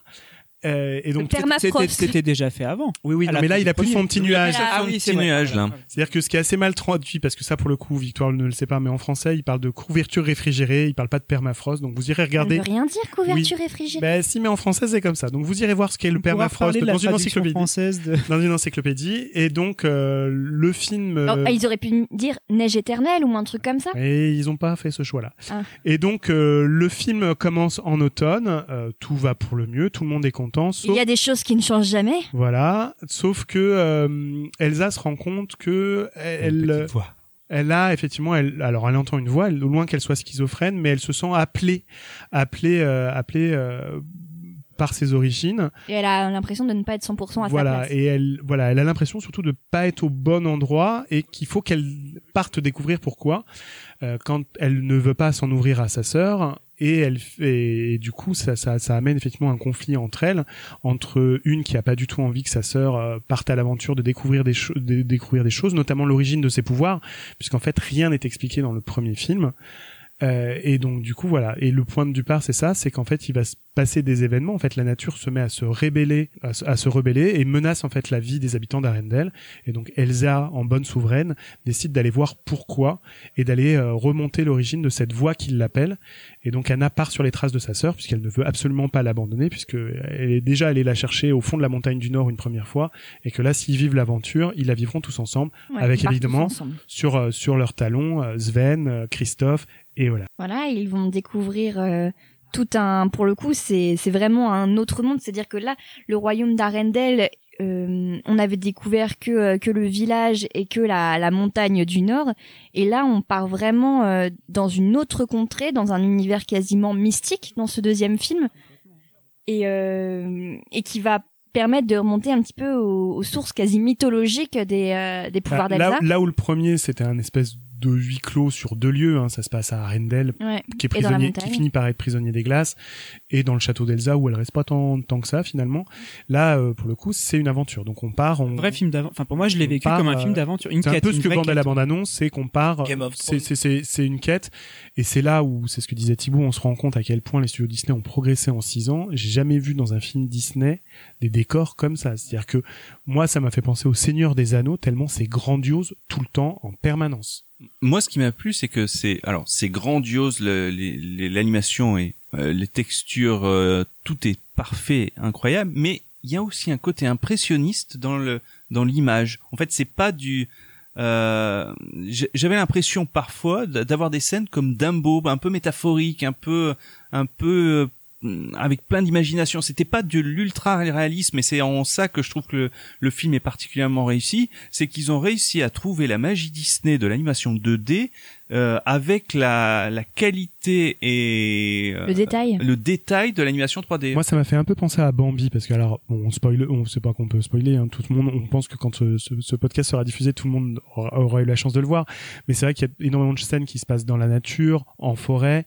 Euh, dans une forêt enchantée dans- voilà, vraiment, on a l'impression de voir la forêt de Bambi et c'est vraiment, je pense qu'à, alors je sais pas si ça a été un choix euh, certain. Il y a beaucoup de, ré- on a l'impression que les animateurs euh, numériques ont voulu rendre beaucoup d'hommage à l'animation traditionnelle et vraiment, la nature est sublimée dans ce film comme elle avait été dans Bambi, quoi. Dans Bambi, mais je le trouve aussi, euh, je trouve que le film euh, rappelle aussi la nature dans Pocahontas aussi, avec vrai. le vent, ces feuilles qui volent. les euh, éléments. Euh, J'aimerais juste faire un point euh, personnage parce que on l'a dit, il y a trois ans qui se passent entre le premier et le deuxième film et déjà rien que dans La Reine des Neiges 2, entre le début et la fin, chaque personnage évolue énormément. Donc, euh, est-ce qu'on se ferait pas un petit tour euh, personnage par personnage? Je pense que c'est le moment du bizutage. Voilà. Voilà, personnage Disney, par exemple. Donc, euh, on va commencer peut-être par euh, par Elsa. Donc Elsa qui avait eu sa fin heureuse, on le pensait en tout cas à la fin de la Reine des Neiges 1 où elle devenait euh, reine d'Arendelle, elle se faisait accepter, elle était enfin ouverte par rapport à son secret euh, vis-à-vis de sa sœur, etc. Et en fait, on la retrouve au début du 2 et finalement, ça ne va toujours euh, pas. Enfin, elle est pas, elle se sent pas à sa place. Elle va partir dans cette quête euh, à la recherche de ses pouvoirs. Et c'est un personnage qui va énormément évoluer à travers euh, le film La Reine des Neiges 2. Ah non, mais moi je suis complètement d'accord. Je trouve que on sent dès le début de La Reine des Neiges 2 qu'elle est peut-être pas à sa place. On, sent que Anna, elle, elle veut rester dans cette zone de confort. Elle, elle a trouvé vraiment sa. De la chanson, hein, elle Bien dit, euh, sûr. ici rien ne change. C'est ça? Oui, ça. mais après, moi je trouve que c'est la différence entre Anna et Elsa, c'est que Anna, elle, euh, elle adore Arendelle aussi. Enfin, c'est. Ouais, c'est ça. Alors que elle, on sent que elle est peut-être pas à sa place, comme on, comme on, on va le voir au, au fur et à mesure du film. Elle entend cette voix, mais est-ce qu'il faut que je, il faut que je la suive? Non, non, mais pourtant j'ai tout pour me plaire Ah, ici. enfin, Anna sait ce qu'elle veut en fait, alors qu'Elsa, oui, j'ai l'impression. Ouais, c'est ça. Ouais, ouais. Elle, elle se dit bon, ok, j'ai ma famille, mais je sens que ma place, elle est pas ici. Il y a, il y a quelque chose qui me dit que tout semble un peu faux. Et au fur et à mesure du film, c'est ça que j'aime bien, c'est que même dans ses gestes, quand elle joue au jeu avec euh, euh, avec euh, la famille, on sent elle est un peu voilà, elle est pas très forte au jeu. euh, elle- même dans ses mouvements, Elle est on un sent peu qu'elle est un peu maladroite. Et au fur et à mesure, voilà, c'est même plus la scène de Let It Go où elle se trémousse. Là, ça y est, c'est elle se libère totalement et elle réussit à trouver sa place de par l'intrigue du film. Parce que c'est quand même en elle depuis l'enfance. Et le film commence quand même par une scène d'ouverture avec les parents qui ont, dont le rôle est quand même plus développé aussi que dans le 1.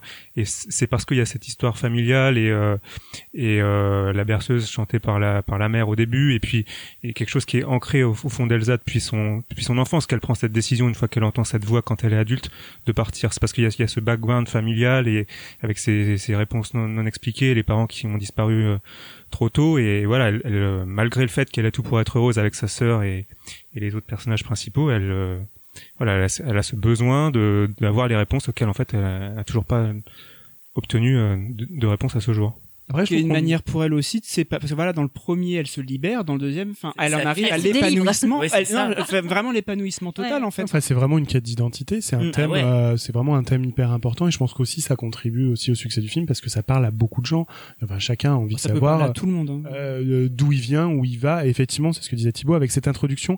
Alors c'est marrant parce que dans le premier film on- aussi on avait une petite introduction où on a cette chanson, enfin ces chants qui sont du, du somi, qui sont en fait euh, des chants traditionnels euh, suédois, euh, ce- norvégiens qui ont été du coup composés pour pour le film avec des chœurs norvégiens qui chantent du coup dans cette langue. Ouais, vous et lui. Euh, ouais, c'est ça. En fait, là, c'est pareil. On a à nouveau cette intro avec aussi une musique. La berceuse est magnifique. Magnifique. Magnifique. Raconte, quand on s'en rend pas compte, énormément de choses. Donc, ne, voilà, les paroles, enfin, si vous prêtez attention, vous apprenez plein de détails sur ce qui va se passer. Et revient effectivement sur l'histoire des parents qu'on a vu très brièvement. On a juste compris que c'était des parents très aimants. Elsa est quand même à 3 ou 4 ans de plus que sa sœur, donc elle, elle se souvient des choses alors que Anna a complètement euh, oublié ce genre de souvenirs et, euh, et euh, elle n'a pas de, de souvenir de où elle vient, pourquoi elle va. Elle a perdu ses parents quand elle était adolescente. Elle a certainement pas eu le temps de leur poser des questions. Euh, effectivement, l'introduction du film est vraiment en miroir de la première et le film effectivement bon, il y, a, y a ce passage où effectivement on les revoit enfants où euh, le, le- on sent qu'il y a un secret qui est en train de monter puisque le, le, le, le père veut expliquer quelque chose à ses enfants la mère dit est-ce que c'est bien le temps? Est-ce que c'est le moment? Ou le contraire je me souviens plus très bien exactement Non, oui, c'est bien, c'est bien la mère qui se pose la question de Voilà. savoir si c'est le moment. et, euh, et on sent qu'il y a un truc qui se passe et qu'il y a un secret qui couvre dans cette famille. Et effectivement, après, on n'a pas la suite puisque malheureusement les parents sont, décédés en mer. Et le film démarre à ce moment-là. Donc effectivement, se- elle, certainement, a gardé le souvenir. Il y a un mystère autour autour euh, de ses pouvoirs et euh, que l'histoire de sa famille n'est pas aussi claire que ce que ce qu'on veut bien comprendre. Quand le vent frais vient danser, la rivière chante pour ne pas oublier.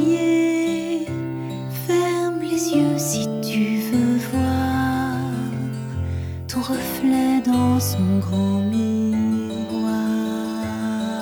D'ailleurs, moi j'aime bien ce passage de, de la berceuse où on passe en fait euh, via la chanson du, euh, du passé au présent euh, à, tra- à travers le lac de d'Arendelle en fait le, le, Le enfin, fjord. le fjord d'Arendelle c'est euh, la musique est envoûtante et, et ce passage dans le temps est Puis magnifique. c'est la musique qu'on va, enfin les quelques notes de musique qu'on va réentendre Suivre. tout au long du film et qui vont suivre, euh, voilà la plupart des chansons et, euh, et vraiment là pour le coup la musique est un personnage comme je trouve les décors dans ce film sont et la ville d'Arendelle d'ailleurs est un personnage à part dans ce film euh, et c'est c'est beaucoup plus prononcé que dans le premier où il y avait deux gros décors en général. Là dans vraiment le premier c'était déjà magnifique et ils ont réussi à, fa- à faire encore plus encore Ouais, mais là, je trouve que vraiment la musique est un personnage à part du film parce que fait complètement avancer l'histoire avec ses let- ce, let- ce qu'on appelle un leitmotiv euh, en musique, c'est-à-dire que c'est quelques notes qu'on réentend en permanence dans le film et que Elsa entend puisque la petite voix qu'elle entend et qu'elle est la seule à entendre sont effectivement ce chant qu'elle entend. Elle ne sait pas d'où elle vient, elle sait qu'elle est pas folle, mais elle sait qu'elle entend un truc qui l'appelle, vraiment ce qu'on appelle un appel.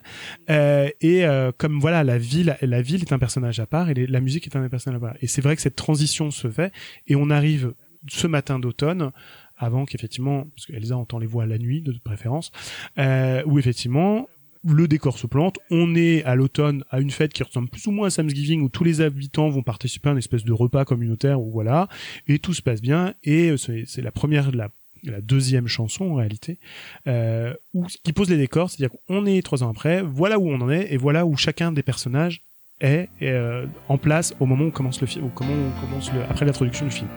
Oui, le vent qui se lève vient du nord. Il nous rend plus vieux, plus fort. Tous les nuages du passé sont partis sans un bruit. Monsieur Citrouille n'est plus qu'un amas d'engrais. Et qu'est devenue la belle femme que j'admirais Moi, je reste fidèle à tout ce qu'on s'était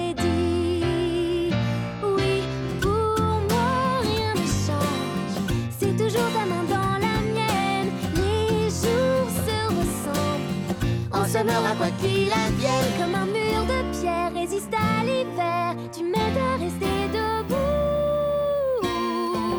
Pour moi, rien ne change. Il n'est point d'avenir sans. Et d'ailleurs, je trouve que le, le, second film a, prend plus le temps de poser les choses, alors que euh, le premier euh, avait tendance à rusher en fait. euh, euh, Il y avait quatre quatre chansons qui ou quatre ou cinq chansons qui sont euh, enchaînées jusqu'à Let Bah, It là Go. aussi. Hein. Là non, je trouve que Ah, quelque si. part le, Moi, je le- trouve que ça va assez vite, au contraire. ça. euh, moi j'ai trouvé Ouais. que euh, la chanson En 10 minutes, elles sont parties à oui, l'aventure. ex- voilà. oui elles sont parties à l'aventure mais il n'y a eu que trois chansons. Ah, bien, il y a eu quand même une dans un autre monde. Enfin, Oui, euh, oui, mais dans un autre monde. Mais c'est, euh, il y avait eu trois chansons alors que euh, dans le dans le premier, t'en avais eu cinq. euh, Ah oui, bah, et puis il restait les- plus que euh, la chanson d'Olaf Alors, et euh, Là, l'avantage, c'est que hormis dans l'introduction chantée, donc la berceuse euh, d'Atolan, euh, qui permet de réintroduire les- l'histoire des parents et l'histoire d'Arendelle, puisque tout est lié, euh, effectivement, on arrive assez vite à la situation de départ, d'où on part et d'où les personnages partent, et notamment pourquoi, enfin, comment euh, est-ce que Anna aussi a évolué dans son rôle de euh, donc princesse, euh, princesse d'Arendelle, et dans son histoire d'amour avec Christophe, parce que c'est ce que tout le monde attend de savoir. Est-ce que Mais c'est qu'en fait, avec mais pourtant, cette- je trouve que la, pardon, je t'ai coupé, vas-y. Pardon, avec cette chanson chorale, en fait, voilà, en trois minutes, euh, tout est posé. Oui, mais Moi, je trouve qu'elle sert à rien cette chanson. Mais Oui, ouais. alors moi, c'est ce qui m'a. Alors j'ai eu peur au début quand. euh, mais je la trouve entraînante. Moi, je, euh, moi, je l'aime bien. Ah, moi, je l'aime bien. c'est- Elle est, moi, elle très peur. entraînante. c'est et- très Broadway. Bah, c'est Moi, ça que ça m'a fait moi, peur. moi, c'est Pour moi, c'est pas le, c'est c'est pas, c'est pas le renouveau quoi. J'ai été, j'ai été euh, conquis par la berceuse. Alors là, la berceuse, moi, ça m'a fait rentrer dans le film, mais de suite. Euh, voilà, point d'avenir sans nous. Je me suis dit, oh là là, c'est reparti. Euh... Mais elle, en fait, elle est entraînante, elle est, elle est joyeuse. peu- et c'est je, je peu, tapais du pied, euh, moi, de, Ah, moi, Ouais, ça- ça elle a vraiment peur. un côté euh, entraînant et en, même temps c'est au cours de cette chanson qu'on voit tous les décors d'Arendelle et, le fait que ce soit les cinq personnages principaux qui la chantent en même temps. Voilà, je trouve que c'est un bon entrée en matière pour euh, pour la suite. Ça ressemble un petit peu à une, à- alors à toute proportion gardée, à Belle dans La Belle et la Bête, qui est la scène, qui Ah, est une ah, non, scène non, non. d'exposition qui pose à peu Ah, près tout ce qui se passe pour tout le monde. Moi, c'est la scène du jeu, en fait, que j'ai trouvé que, bah, pour le coup, euh, Alors, on va Il juste revenir euh, sur l'histoire du film, c'est-à-dire que dans cette chanson, euh, voilà, donc euh, c'est- c'est l'automne, il y a un repas. Elsa en est où Enfin, Elsa, on sait où on est, où elle est pas plutôt. Et, euh, et donc du coup, euh, elle raconte quoi cette chanson? Et, euh, et où est- où en sont les personnages à ce moment-là? Parce que Bah, il raconte que Anna adore Arendelle et que Christophe veut épouser Anna et que Elsa en ça va pas Sven, trop. hein, en parlant Enfin, Sven, voilà. Voilà, c'est ça, c'est ça l'histoire de cette chanson. et Olaf a une couverture euh, réfrigérée. Voilà, et que lui, euh, il apprend, enfin, il se pose plein de questions. Bon bah voilà, Mais ça c'est est-ce, fait. est-ce que du coup, euh, ça, ça, ça, ça pose quand même que euh, voilà, Ah, La chanson est utile. Anna, elle a mais- évolué parce que Anna, elle se réveille dans le premier, de, le premier film de La Reine des Neiges. Euh, la bave au coin du lèvre, c'est quand même la première euh, princesse un peu hirsute, quoi. qui est quand même pas, voilà, qui, qui, qui est humaine en fait, qui, qui quand elle se réveille le matin, elle est pas maquillée, coiffée et parfaite, euh, et puis qui connaît pas grand chose à l'amour puisque c'est quand même l'intrigue, une des intrigues du premier film. Et là, elle, là, Purieux, ça fonctionne. Elle est euh, pas fiancée, mais elle est, enfin si, elle est fiancée. Ah bah non, puisqu'il, bah non, s'il veut la demander en mariage, Ah oui, elle est pas fiancée. Et voilà.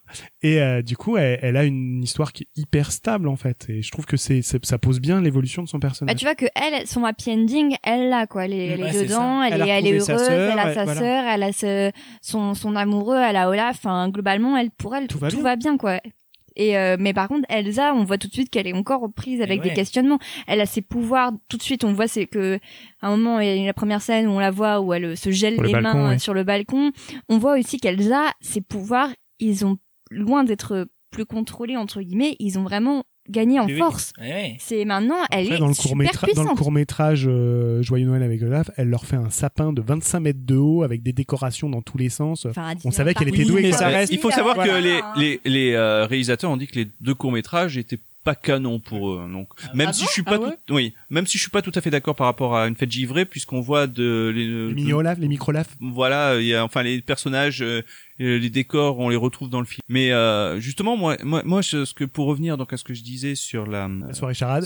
voilà, la soirée charade, je trouve que c'est une scène qui prend son temps, bizarrement. Je trouve euh, c'est que qui euh, où tu te rends compte euh, de la de la relation entre les personnages et c'est euh, euh, c'est vraiment une scène qui, qui permet de souffler alors que, que, que bizarrement on n'avait pas ça dans le premier où c'est euh, ça allait très très vite en fait t'avais pas des des des scènes de pause qui prenaient le temps de d'exposer où en étaient les personnages Je suis pas d'accord parce que dans le 1, t'avais quand même la scène euh, du bal à Arendelle où il y avait toute la scène de dialogue entre Anna et Elsa, le moment hyper awkward où t'as Anna qui est à côté, qui sait pas comment parler à Elsa. Enfin, t'avais Bah, quand même des petits, des petites pas parlé depuis euh, 10 Oui, ans. mais oui, mais je veux euh, dire, t'avais quand, même des, quand même des petites scénettes comme ça qui, qui permettaient de prendre le temps et qui montraient aussi les, les malaises entre les personnages. Et c'est ça, en ça, je pense aussi Euh, que la c'est Reine des Neiges sacré est- malaise quand même parce que euh, Anna se rend compte que sa sœur a des secrets pour elle et que c'était pas du tout comme ça qu'elle imaginait les choses et que sa sœur, si elle souffre, parce qu'a priori c'est quand même une souffrance,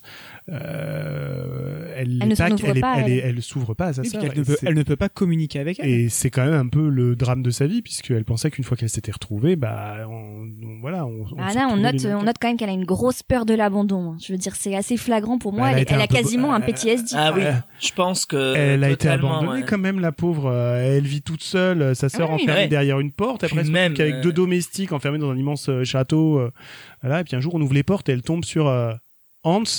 Ouais, en fait, euh, Ah, c'est de tellement de secrets de famille, euh, il y a tellement de secrets de famille et c'est dans ce film en fait où tout ce que tu pensais imaginer dans le 1, et ben dans le 2 en fait, ils te refont im- enfin, t'aurais jamais imaginé en te disant "Waouh, ah ouais, d'accord, en fait, ça va beaucoup plus loin de l'évolution d'Elsa, on apprend que pour qu'elle devienne qui elle est, on est obligé de retracer tous les secrets on, se- on du se rend compte, on se rend compte qu'Elsa finalement est, en- est encore un peu en décalage vis-à-vis Eh de, oui, de, de, de sa sœur et de, de Christophe et de d'Olaf. Que Anna, elle vit dans son époque, quoi. Enfin, c'est, c'est, c'est, elle est bien ancrée dans ses pompes et dans sa vie, quoi. Oui, ce qui est, ce qui va être compliqué avec la quête d'Elsa, c'est que ça va les emmener aux origines d'Arendelle, comme on l'a dit, et que les origines d'Arendelle ne sont pas forcément euh, glorieuses, et ça va la forcer un peu à gratter sous le vernis brillant euh, du joli château et du village mignon.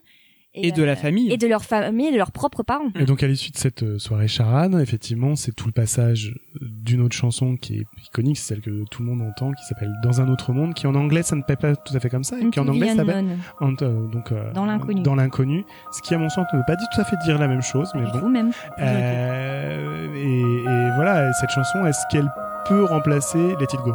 Oui, je t'entends, mais c'est non, parce que tu n'es pas la solution. J'aurais mille raisons de vivre comme il me plaît, d'ignorer tes murmures, faire comme si de rien n'était. Oh. Oh. Tu n'es personne. Tu n'es qu'un son, une mélodie. Si je t'écoutais, mais c'est non, j'en oublierais ma vie. Ils sont là tous ceux que j'aime, ceux qui comptent pour de vrai. Tu peux hurler dans la nuit, mais jamais je ne répondrai. J'ai tenté l'aventure et je me suis perdue. Je ne veux plus partir ni m'élancer vers l'inconnu dans un autre monde. Dans un autre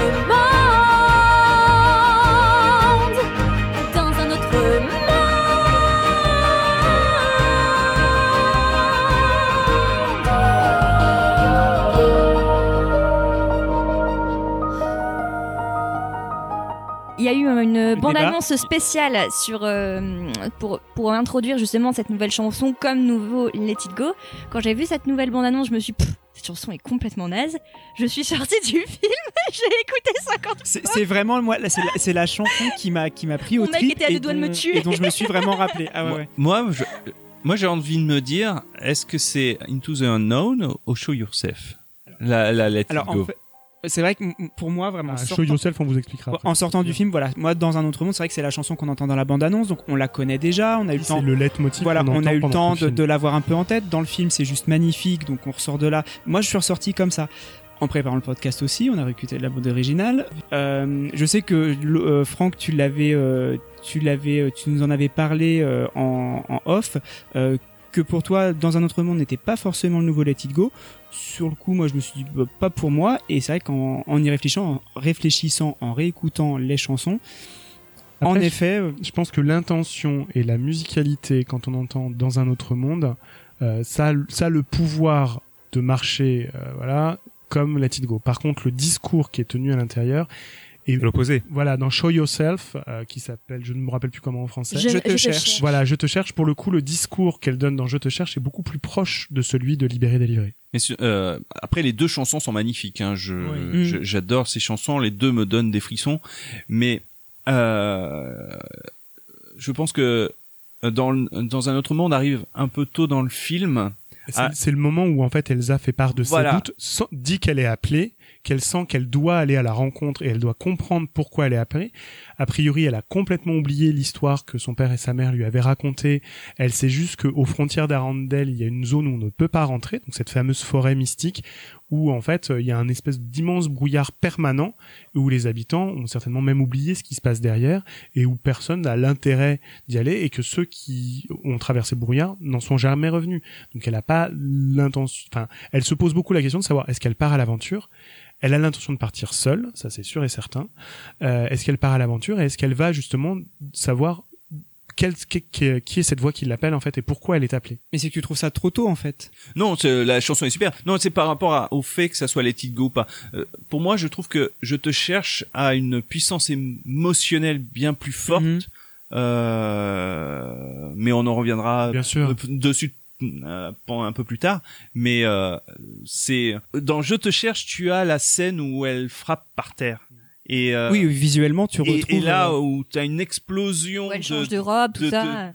non Non, mais de- c'est vrai que non, dans mais de le jeu- mais- en scène mais- comme un palais euh, Voilà. dans le Mise en premier, scène, quoi, ouais. Sauf- Sauf que c'est euh, là, c'est pas une libération personnelle, c'est elle, euh, elle ouvre, euh, elle ouvre la porte des souvenirs. Et, Et- c'est- et même dans, ça va même et l'alarme qu'elle, euh, quand elle quand elle voit, quand elle comprend en fait, et, m'a déchiré mais je trouve que ça, même dans la construction de la chanson, c'est vrai que dans un autre monde, euh, même dès le, souvent les, les couplets sont assez légers et ça monte au niveau des refrains. C'est vrai que dans un autre monde, je trouve que le couplet est tout de suite assez, euh, assez fort, assez, assez Alors chargé. que dans Je te cherche, si on regarde la construction, Voilà. c'est les mêmes constructions, c'est les mêmes Premier ficelles couplet, de compositeurs de Let It Go. Voilà, c'est chanté doucement. doucement, Premier couplet, premier refrain. Deuxième couplet, deuxième refrain, ça monte un peu. et, à la Et au troisième, ça explose. avec Et- tout un tas de rappels et de renvois à des tout ce qu'on a cœurs, déjà euh, il y a les cœurs Voilà. Yourself aussi. Et l'animation, alors on reviendra après, mais l'animation est un peu calquée sur celle de Let It Go et il se passe à peu près les Encore, mêmes choses dans le même sens, alors en plus grandiose bien évidemment.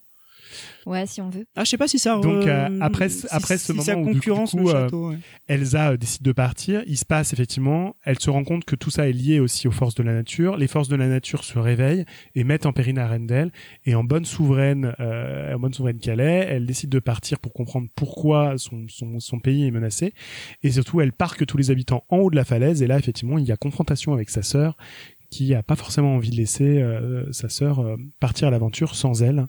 Euh, voilà, et ainsi que tous les autres personnages qui décident de s'embarquer dans l'aventure. Exactement. Donc bien sûr, Christophe, Sven et Olaf participent à l'aventure. Ils se rendent dans cette fameuse forêt enchantée qui est entourée du euh, du brouillard mystique. Ils réussissent à traverser le brouillard magique euh, grâce à Elsa notamment parce que c'est elle qui ouvre la voie euh, dans le dans le brouillard et et ils vont se rendre compte que donc dans cette forêt enchantée, il y a les éléments qui sont qui sont en mouvement. Ils vont rencontrer des créatures Ils sont même incarnés, les éléments sont incarnés. Ouais. Chaque force de la nature est, est incarnée dans, par une que- une créature. une créature plus ou moins mignonne selon les besoins de vente de peluche. Ouais, exact. Ouais, Enfin, faut la mettre quand à- même. Il ressemble à. Pascal, euh, c'est moi. Ouais, c'est Pascal. Ouais, D'ailleurs, la peluche, Pascal. euh, la peluche est aussi réussie que celle elle de Pascal euh, dans les magasins. Hideuse, hideuse. Voilà, et ils vont rencontrer également de la communauté euh, qui a où il y avait un, un différent un peu historique euh, avec euh, avec Arendelle. Ils avaient construit un un barrage, etc. pour symboliser la paix. Donc ils construisent ce fameux peuple qui est enfermé en fait dans la forêt depuis euh, depuis des années. C'est ce qui explique euh, la petite, euh, la petite berceuse en fait, qui est, on comprend pour une légende et on finit par comprendre parce que ce brouillard existe que c'est pas une légende et qu'a priori c'est, enfin tout ce qui, tout ce qui a été raconté dans cette berceuse légende est vrai. Et c'est là du coup, euh, voilà, chacun après va, va prendre un petit peu sa route euh, et va développer Voilà. sa propre histoire. Exactement. Bon, on va rencontrer les euh, les nouveaux personnages de, enfin principaux entre guillemets de cette communauté. Donc il y a Onimaren qui est une jeune femme, euh, jeune femme de ce peuple, et il y a le un éleveur de rennes. Je me souviens plus de son nom. Ray, Rider. Ryder, Ryder. Rider, comme Flynn, ouais. Voilà, comme Flynn Rider. Bon, Et son frère. Oui, Oui. qui est le frère d'Onimaren. Oui, Pas j'allais dire le frère de Rider. Rider. ouais, dans ma Non, non, oui, oui, Alors non, là, non, on vient de faire exploser tous les serveurs de fan euh, théorie. non, non, non, non.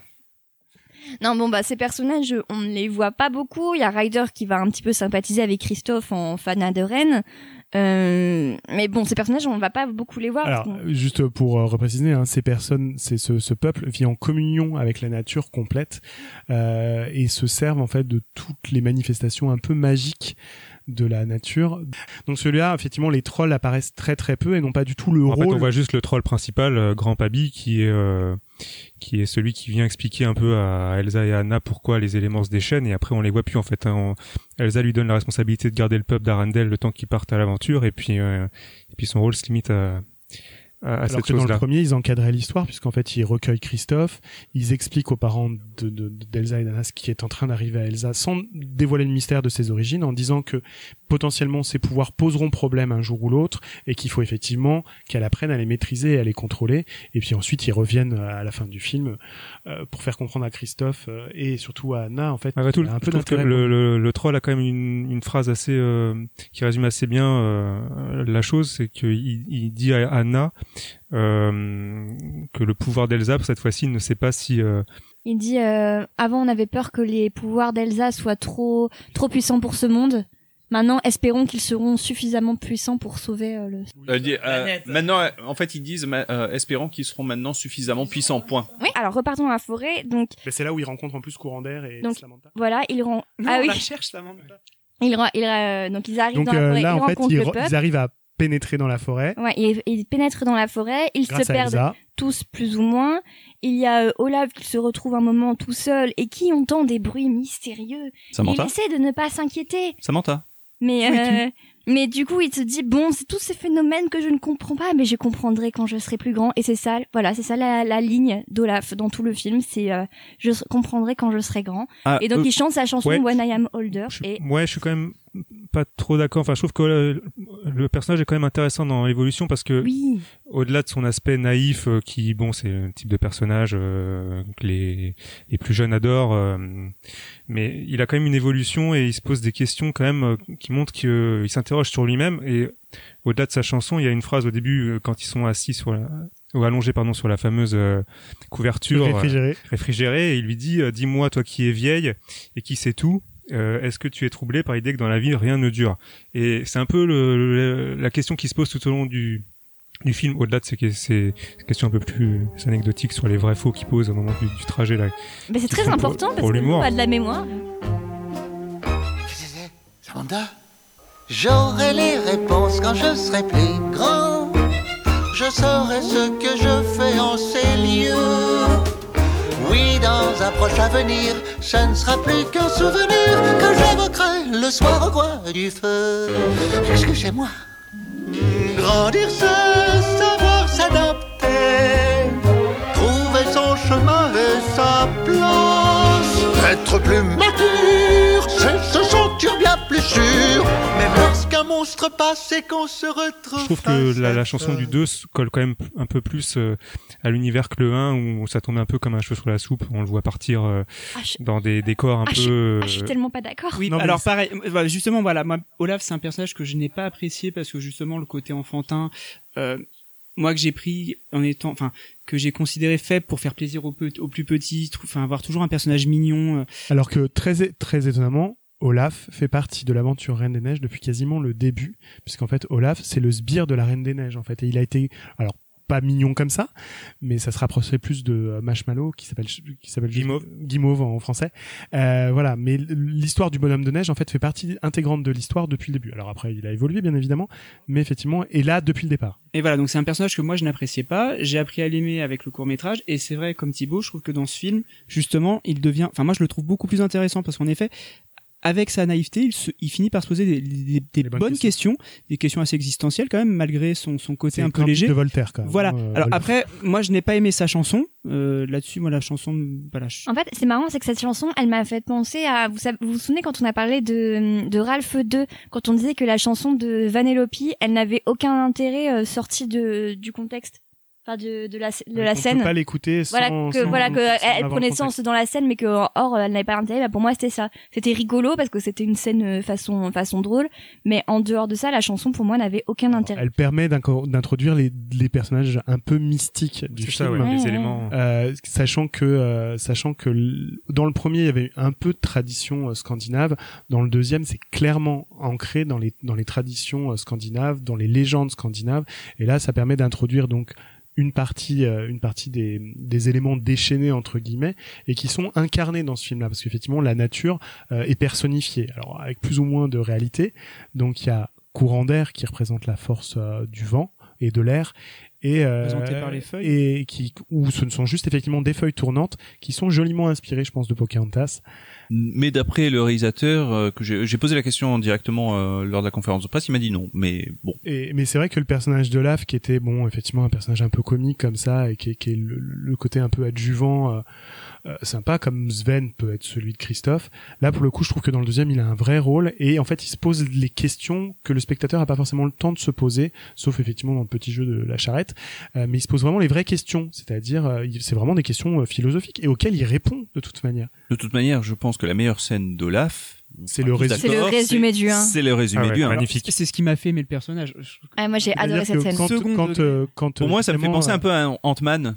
Je sais pas si vous vous Oui, rappelez. dans l'humour, oui. Oui. quand Oui, oui. euh, quand effectivement les personnages finissent par se retrouver, ils, découvrent en fait ce qu'il y a derrière le brouillard. Ils découvrent qu'il y a un peuple qui vit là, qui est le peuple qui était un petit peu à la frontière et à la marge d'Arendelle, euh, qui eux maîtrisent alors pas la pas la magie, mais qui se servent en fait de la magie des esprits de la nature. Et donc, ils, ils- comme les gens se posent la question de savoir qui sont ces gens et pourquoi ils ont réussi à traverser cette frontière qui pour eux et ceux qui sont nés là est infranchissable. Olaf résume dans une scène qui est hilarante le premier film en quelques minutes en mimant tous les personnages et en résumant l'intrigue principale. I live Et rien ne manque, hein, honnêtement. Donc on, on revient au, pour revenir au peuple euh, de, Les Nortuliens. Nord, Nortuldra. Nortuliens. Nortudra, voilà. Euh, Compliqué. Le, Oui, j'ai du mal. euh, je suis un peu dyslexique. Euh, et moi, j'ai un- il y a un détail que j'ai beaucoup aimé, c'est aussi quand ils se mettent à chanter et surtout à taper euh, de leurs pieds la chanson Vuali. Et en fait, C'est la chanson, chanson qui introduit. euh, avec la chanson qui a été introduite dans le 1, qu'on entend aussi au début du 2. Euh, et je trouve que euh, ben, le fait de l'incarner, euh, euh, C'est surtout qu'on comprend d'où vient cette chanson, parce que la première fois, à part que c'est un chant, on a l'impression que c'est un chant traditionnel, on ne sait pas d'où elle vient, et on ne sait pas pourquoi, du coup ça fait deux fois qu'on l'entend, et on se rend compte en fait que c'est la chanson de la signature un petit peu de ce peuple, et que c'est leur chanson à eux, de leur tradition à eux. Ça fait une vraie continuité avec le, le premier épisode en fait. Ça, C'est vraiment une unité, je trouve. C'est que c'est pas seulement une suite, c'est vraiment un. Et puis, avec, euh, comme ils l'ont dit, c'est un même chapitre, euh, c'est Mhm. une même histoire en deux chapitres. Voilà, ouais. Et puis c'est pas que chanter, c'est-à-dire que pendant cette scène-là, en fait, tout le peuple. euh, alors après, je pense que c'est dans les traditions, euh, traitement des peuples scandinaves euh, autochtones, où euh, où effectivement ils se mettent la main sur l'épaule, ils sont tous réunis en communion. Et là, effectivement, euh, Elsa commence à se rendre compte que euh, elle a des accointances avec ce peuple-là, en fait. Mais elle comprend, elle ne sait toujours pas pourquoi, en fait. Exactement. Euh, Christophe aussi a des accointances avec ce peuple, notamment pour leur amour des reines. Donc à un moment, il va partir. euh, c'est là le moment où le petit groupe en fait va finalement se se séparer pour aller vivre un petit peu sa son histoire chacun de son côté. Donc Christophe s'en va avec euh, avec Ryder pour parler de reines et notamment pour lui dire que qu'il veut euh, épouser Anna parce qu'en fait il faut quand même le dire, c'est euh, globalement le seul moteur de Christophe pendant La Reine des Neiges 2, c'est demander Anna en mariage. Et euh, ce qui culmine, qui culmine à une chanson, donc euh, la chanson de Christophe qui a droit à une vraie chanson un peu plus longue que, euh, que dans le 1. euh, Qui est reprise. D'ailleurs, la chanson du 1 est reprise. euh, les- ouais, rapidement, ouais. Et donc là, c'est Lost in the Woods, ou en français, c'est J'ai perdu, J'ai perdu le. Nord. Voilà.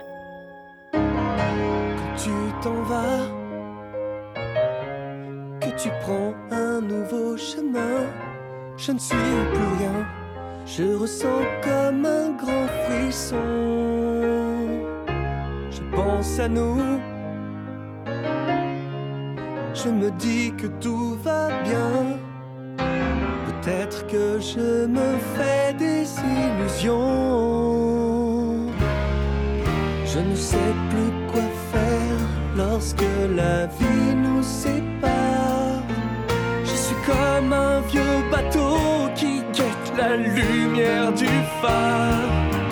Je suis comme une boussole qui a perdu le nord et le sud, l'est et l'ouest. Quand tu pars, je savais lire dans le ciel, mais là j'ai perdu le nord. Moi, moi, je trouve cette chanson mais Alors, alors, C'est le moment. alors, on va à écouter- dire what the fuck. voilà, à écouter, euh, elle est bien, mais elle doit être euh, écoutée avec les images parce que là pour le coup la chanson et les images euh, C'est Et, là où on- et avec tout le second Ouais. degré. C'est euh, là voilà, où on re- que- c'est- je pense que c'est là où on reconnaît tout le talent euh, du parolier et du compositeur qui et c'est là où ils ont mis tout leur savoir-faire un peu euh, un peu en marge de Broadway pour, ça- pour le coup c'est là c'est pas du tout une chanson type Broadway ah non c'est C'est vraiment une euh, chanson des années- boys band. ouais c'est une chanson Boys des Band, années David Jonathan. il y a un quoi. côté à bas c'est ça après euh, dans la alors voilà il y a, il y a donc euh, Christophe se met à chanter et voilà il est il, il est un peu perdu parce que il a envie d'hurler son amour mais il sait pas si en face elle va dire oui tout simplement parce qu'il a l'impression que pas qu'elle le rejette mais que elle Bah, est et puis elle est partie de son côté là aussi. En voilà, il, est- vient d'apprendre qu'Anna elle est partie à l'aventure qu'en fait, et elle, est- que elle est, elle est occupée l'a- par autre chose. elle donc, l'a en plaqué là Et quoi. donc, elle a un- il a un peu l'impression que c'est jamais le bon moment et qu'il est pas doué. Et là, du coup, il y a les reines qui sont donc qui font les chœurs. Alors moi, je dis chapeau au- à l'interprète qui interprète toutes les voix. Et à un moment, je crois que sur les pistes, ils expliquaient qu'il y avait euh, une quarantaine de voix et il a enregistré toutes les pistes séparément. Mais Jonathan et le- Groff est bon, vient, de Bro- immensement vient, vient de Broadway, mais il faut savoir que Donald. Renew a refait exactement la même chose puisque c'est lui qui chante. Et il y a plein de références. En fait, ce truc, c'est un clip des années 80. Bah, Tout un- C'est fait. il y a une euh, y a une scène au moment on dirait 90 du coup. on, on dirait Queen quoi Bah, Oui, il y a c'est Bohemian la, Rhapsody, la, clairement. la poète, la, la, la, la poète- la pochette euh, iconique de Queen 2 qui a été, qui a servi après dans Bohemian Rhapsody, où il y a les quatre chanteurs euh, sur fond noir, juste éclairés par en dessous, refont la scène. Il y a un moment où il attrape une pomme de pain Ah oui, voilà. Il se met Avant la ça, main il y a la pomme de pain, pour avoir pour avoir le retour micro. le euh, lover. Enfin, le, voilà, et puis tout, tout, tous les accords sont faits. C'est une chanson de boys band, quoi. C'est euh, c'est retour aux années 80-90. C'est hilarant. Les paroles sont sont drôles et bien construites, mais c'est vrai que je pense que ça peut et ça en a perturbé plus d'un parce que pour le coup, c'est la seule qui a pas alors après la chanson de Olaf, on peut discuter, mais qui- qui a pas grand chose à voir avec le reste. C'est un moment un peu, c'est très décalé. Il faut vraiment la prendre au second degré. En Ah fait. ouais, je pense Voilà. qu'ils se sont Mais- juste éclatés en faisant la scène en disant on garde, on garde pas. Et pour le coup, c'est une chanson d'amour qui n'a rien à voir avec le classique des chansons d'amour chez Disney, Mm. euh, qu'elles soient chantées par des hommes ou des femmes. Mais moi, moi, c'est ma chanson préférée Moi- avec euh, Into the Unknown. Voilà. Moi, j'ai trouvé que la chanson dénotait pas en fait dans le long métrage. Non. Elle est, elle est décalée, mais elle s'intègre. Enfin, moi, je trouve que ça, ça tombe pas comme un cheveu sur la soupe. Quoi. Mais par contre, moi, je voudrais revenir sur un, un point que t'as dit, sur le fait que Christophe, euh, en fait, son gimmick, c'est de euh, demander chaque fois, euh, une- de faire sa demande en mariage et de et de euh, et de se planter, en fait, à chaque fois, et c'est de pire en pire. Et euh, David m'a fait, fait remarquer, mais sur le coup, moi, je l'avais pas remarqué pendant quand j'ai vu le film, euh, qu'en fait, c'est la même chose que Bernard dans Bernard et Bianca au pays Ah des ouais, kangourous. c'est ce que j'ai remarqué direct ouais. aussi. ouais. Et que ça l'a gêné lui parce qu'il trouvait aussi. que euh, Ah, c'est des ça pas grand chose au Après, c'est un personnage. ressort C'est un- classique du cinéma. hein. Le, Oui, nombre, voilà. le nombre de films où le, le fiancé ou le prétendant essaye de, Oui, de, de faire sa proposition. euh, bon, c'est classique, mais ça fonctionne. Mais non, moi, c'est là où j'ai pas Anna et compris, Elsa, quoi. je veux dire au fond, euh, ça, Bah, ça, après- repla- ça remet aussi un petit peu Christophe à sa place de second rôle quelque part parce que Bah, les c'est ça, c'est qu'en fait, au-delà de ça, euh, mis à part ce, ce, ce leitmotiv tout au long du film, Christophe a pas vraiment de rôle dans l'intrigue. En fait, si vous si vous réfléchissez, euh, il est suiveur. En fait, il fait que de, il fait que suivre les, les deux héroïnes. Et mis à part euh, récupérer euh, Anna à la fin euh, lorsqu'elle euh, provoque les les géants de pierre, il a, il a aucune utilité euh, pour pour faire avancer l'histoire. Anna et Elsa n'ont pas absolument pas besoin de Et lui. puis on revient jamais Alors- sur son histoire, c'est-à-dire que lui, on sait juste qu'il est orphelin, et qu'il a été adopté par des trolls, mais on sait pas d'où il vient, qui Et sont ça, je ses parents, un, peu- pourquoi. un peu dommage, c'est qu'il a, une- je trouve qu'il a un grand capital sympathie du coup, parce qu'on a quand même envie de lui- dire tout le long du film, euh, le bon vas-y mon gars, on est avec toi, tu vas réussir à faire ta demande. Et, et- mais au-delà de ça, il- je trouve que il- le personnage est pas forcément trop trop creusé, alors que dans le premier, il avait quand même des éléments intéressants. Euh, il a ce côté bourru au début là quand euh, Anna le rencontre euh, chez Okan Bazar. Et ce qui est Il manque- hyper bien expliqué dans la comédie musicale, justement, c'est un des gros plus de la comédie musicale. En fait, euh, Anna et Christophe ont une chanson euh, qui s'appelle, euh, en gros, ça c'est l'amour, je me rappelle plus très bien en, en, en, en anglais, qui est hilarante, où justement, lui essaye de lui faire comprendre qu'elle comprend rien à l'amour et que l'amour c'est pas ça. Oui, c'est la scène du traîneau qui est Et, développée euh, en voilà, chanson. et vraiment, c'est pour le coup, allez l'écouter euh, parce que la, la, la bande originale de la comédie musicale est, est alors en anglais forcément euh, disponible. Et vraiment, pour le coup, ça apporte un vrai plus à son personnage dans cette version-là, enfin dans cette exploitation-là de l'histoire. C'est vrai que là, il manque un peu de consistance. Mais pour autant, je suis content qu'il soit là et qu'il y ait une histoire d'amour parce que même si euh, parce que ça fait longtemps qu'il n'y avait pas eu d'histoire d'amour euh, chez Disney et euh, parce que ben euh, c'est plus la mode de Et puis dans celui-là, il y a pas de quête parce qu'en fait, le film commence, ils sont amoureux de toute manière. Voilà, il y a et rien donc- qui menace leur amour à part effectivement euh, la- les, les, mais les- pour autant, je suis content potentiel. qu'il y ait une histoire d'amour et qu'elle se finisse bien. euh, voilà, euh, voilà, je f- suis peut-être fleur bleue, mais euh, ça m'a fait plaisir. Et donc il y a Sven aussi forcément qui est l'acolyte euh, l'acolyte euh, de Christophe qui ne parle pas, Et qui a moins de répondants que Ryder, du qui coup. voilà, qui parle par qui parle toujours par la voix de son propriétaire. Enfin, je sais pas si c'est vraiment son propriétaire, mais du coup par euh, son meilleur ami, Voilà. euh, et qui est un peu l'autre personnage euh, mignon euh, du film, euh, mais qui est un personnage qui parle pas pour deux, enfin, qui parle pas pour deux coups, mais qui permet à Christophe de de dire ce qu'il pense. C'est un peu un, confident, ouais. un peu un ventriloque. euh, Il s'en sert un petit peu pour dire les choses que lui peut pas dire en propre. En fait. Et puis C'est peut-être un avoir, peu le Scooby-Doo. et puis avoir les réponses qu'il veut Ah, mais. Scooby-Doo en fait, parle. aussi. Mais par contre, Mais faut, voir. parle le- vraiment? Par contre, faut voir le, le regard de Sven quand euh, Christophe se plante totalement, quoi. Ouais, c'est, c'est- Ce qui est magnifique avec ce personnage, c'est que c'est un vrai personnage de pantomime. euh, et, et- et quand vous observez, il est toujours en second plan, mais quand vous observez ses expressions que vous vocalisez sur lui, je trouve qu'il est vraiment, mais c'est un génie de l'animation, quoi. Le, le personnage est vraiment, euh, est vraiment magnifique. euh, c'est des personnages vraiment comme on les adore, quoi. Mais C'est un peu dans le Personnage secondaire, de, mais- de personnages comme dans les bandes dessinées où en général vous avez toujours des personnages. Alors par exemple, Idéfix en est un euh, chez Astérix, ce genre de choses. C'est les petits personnages qu'on voit pas, mais en fait, si vous vous focalisez sur lui, en fait, c'est lui qui analyse toute l'histoire. Tout à et fait souvent ça, ouais. à la, la- quand à la même quand le meilleur que recul vous. sur la situation euh, que euh, les, les personnages principaux sont en Là, de clairement, on se dit, il a envie de lui dire, mais il faut faire comme ça, quoi. Enfin, t'as rien compris, mon gars, quoi. Donc euh, c'est vrai que c'est- et c'est il est hyper important parce que je pense que le spectateur du coup et surtout les enfants euh, peuvent s'identifier à Olaf et à Sven et comprendre. Moi je l'ai trouvé assez complexe Fro- euh, Frozen 2 euh, pour les enfants. Alors pour avoir euh, discuté avec des enfants qui l'avaient vu et en bas âge, je sais pas très bien ce qu'ils ont compris de l'histoire, mais ils ont adoré le film. Mais je pense que ça leur permet justement parce que c'est un, un, un personnage non parlant d'expliquer en fait plein de choses et par les émotions qu'il véhicule et la manière qu'il a d'interpréter et le recul qu'il a sur la situation, ça permet de faire comprendre plein de choses, je pense, aux enfants. Donc pour revenir à Anna et Elsa, elles vont partir avec Olaf donc euh, poursuivre poursuivre la quête parce que Elsa sait que ce ça ne s'arrête pas euh, au peuple nord euh, nord nord Nortuldra. Nortuldra. Waouh. Nortuldra. On n'a pas idée avec ces noms euh, Non, mais voilà, donc ça continue. Elles vont retrouver euh, bon l'épave où euh, leurs parents euh, se sont se sont échoués, enfin l'épave de leurs Bah, parents. Pas les parents de Tarzan, on est d'accord. Le bateau. Bah non, bah non. on, on, on sait pas très bien ce qui est arrivé au, au, au bateau parce que du coup la seule chose qu'on voit c'est qu'il y a une immense vague et on comprend bien que les parents ont bien compris que malheureusement leur histoire allait s'arrêter là. Et là effectivement le- ils retrouvent l'épave du bateau qui s'est échoué dans un coin de la forêt. Euh, et, la mer sombre surtout, alors que les, que les parents avaient dit qu'ils partaient pour les, les mers du Sud. Donc là, en fait, Alors la question est de savoir est-ce que le bateau est a sombré dans les mers du Sud et en fait a dérivé ou est-ce que euh, à- en allant vers les mers du Sud, euh, les parents ont voulu aller sur euh, l'île euh, d'Atanolan pour essayer de percer le secret de leur fille Ben, ce dont on se rend compte surtout, c'est qu'ils sont pas partis en voyage d'agrément. C'est-à-dire que le, dans le premier, on savait pas pourquoi ils partaient. On savait qu'ils devaient partir, mais on savait pas si c'était un voyage officiel, diplomatique ou quoi que ce soit. Alors que là, on a la réponse. On savent.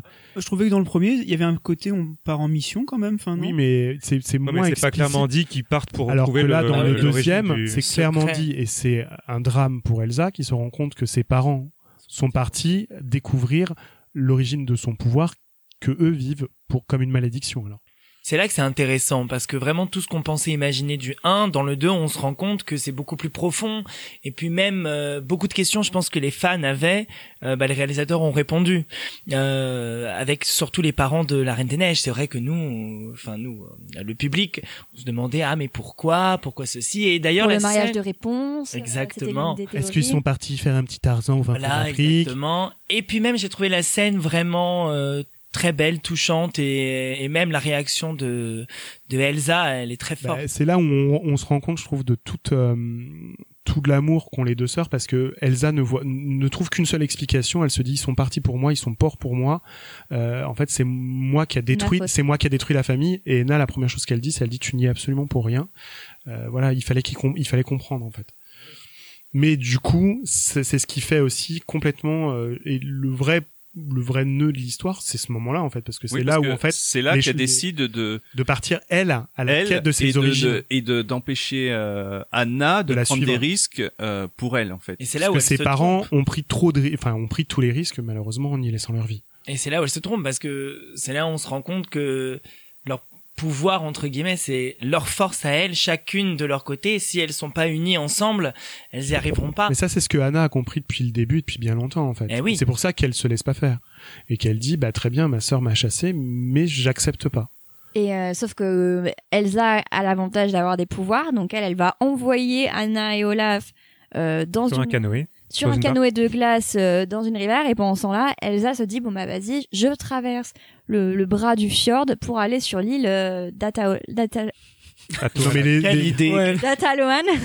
Da- Non, mais- Atoalan. At- Datoalan. Datoalan, pardon. puisque voilà c'est c'est et une fois de plus voilà c'est c'est la berceuse c'est là où on lui a dit qu'il y avait les réponses dans les paroles on lui dit euh, on lui dit là-bas tu auras tu auras toutes les réponses mais méfie-toi toutes les réponses sont tu peux te perdre en fait Eh dans mais la oui. connaissance Et là, on va rencontrer le quatrième élément qu'on avait, parce que jusqu'à maintenant, on avait vu le feu, le vent et la terre, euh, et on voit l'eau. Et je trouve que cette scène est Bah, c'est l'élément qu'elle a, c'est l'élément qu'elle qu'elle a le plus de mal à maîtriser en fait. hein. Elle met du temps à. et bon c'est À ce qu'on c'est ce Alors, dans la bande annonce voilà. sans rien nous Ce expliquer qui est- moi, ce que j'ai enfin, le trailer c'est pas ce que j'ai trouvé dommage, hein, mais ça m'a, j'ai trouvé ça dommage de de de pas découvrir justement cette scène qui est absolument grandiose et épique directement sur grand écran, puisque forcément on l'avait tous découvert euh, ou via notre ordinateur ou via notre petit téléphone Ah, portable. C'était le Euh, premier teaser. Le euh, premier teaser. Alors je comprends que la scène était tellement immense qu'en faire un teaser c'était euh, c'était juste enfin parfait. Mais, mais voilà j'ai trouvé ça dommage de pas du coup vi- vivre la scène Mais euh, je, de je la sais pas s'ils ont montré ça pour pour montrer à quel point ils avaient progressé. Alors pourtant déjà la Reine des Neiges était bon Pour l'aventure, pour susciter parce que- qu'effectivement les gens n'en attendaient enfin ne savaient pas à quoi mais s'attendre. moi j'ai vu le teaser je n'ai pas euh, compris euh, ce qu'ils voulaient faire en fait. Ça faisait Game of Thrones, quoi. moi j'ai vu le teaser j'ai fait d'accord mais qu'est-ce qu'ils vont faire? Enfin Oui, là, on est vraiment dans l'héroïque, enfin pas l'héroïque, si un peu l'héroïque si, ouais, fantasy. si. Mais ce qui est dingue, c'est que cette scène est à la fois d'un réalisme incroyable. ultra poétique. C'est euh, euh, euh, la mer, l'océan euh, et d'un, c'est on dirait du vrai. Et puis à un moment, il y a le cheval Le qui cheval. apparaît. Et là, on passe dans la fantasmagorie. Euh, Oui, c'est ultra poétique, c'est hyper bien fait, c'est ultra réaliste parce que vraiment euh, et, et puis parce que elle y arrive pas. Enfin, c'est là où on la- voit c'est violent enfin c'est quand même contrôler. et violent on commence à voir l'étendue des pouvoirs d'Elsa qui sont quand même bien développés euh, depuis la dernière fois euh, parce que là, il- elle se sert de ça pour pas le maîtriser, mais du moins l'apprivoiser en fait. Ouais, bah elle réussit à la fin, à- enfin, au terme de, de nombreux efforts, de nombreuses tentatives, à enfourcher ce cheval d'eau et à, à traverser, euh, à traverser donc le, le fjord jusqu'à l'île d'Ata, Toalan. Non, mais ça va être un gimmick. euh, c'est pas pense. possible, d'Atoalan. Et, euh, et là, c'est là qu'on a enfin la, la chanson dont, dont on parlait tout à l'heure, donc euh, Show Yourself. Qui où elle arrive pas sur du tout l'île. la même chose en français, enfin pas tout à fait la même chose en français et en anglais, puisque en fait euh, en, en français elle s'appelle Je te cherche et elle cherche les réponses à ces questions, alors que Show Yourself ça veut pas du tout dire ça, et le dernier couplet dit euh, Je me montre tel que je suis, qui je suis en fait. Je sens déjà mes mains trembler, mais je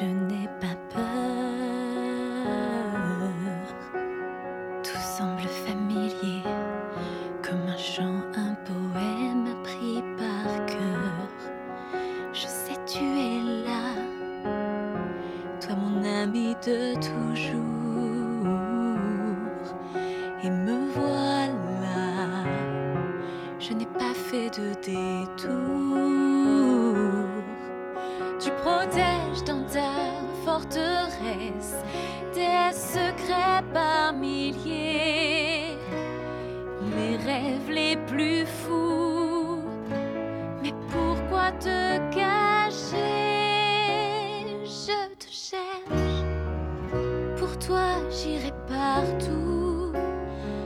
te cherche. Montre-toi, toi qui hantes mes jours et mes nuits depuis longtemps. Je te cherche, j'ai besoin de toi. Ah.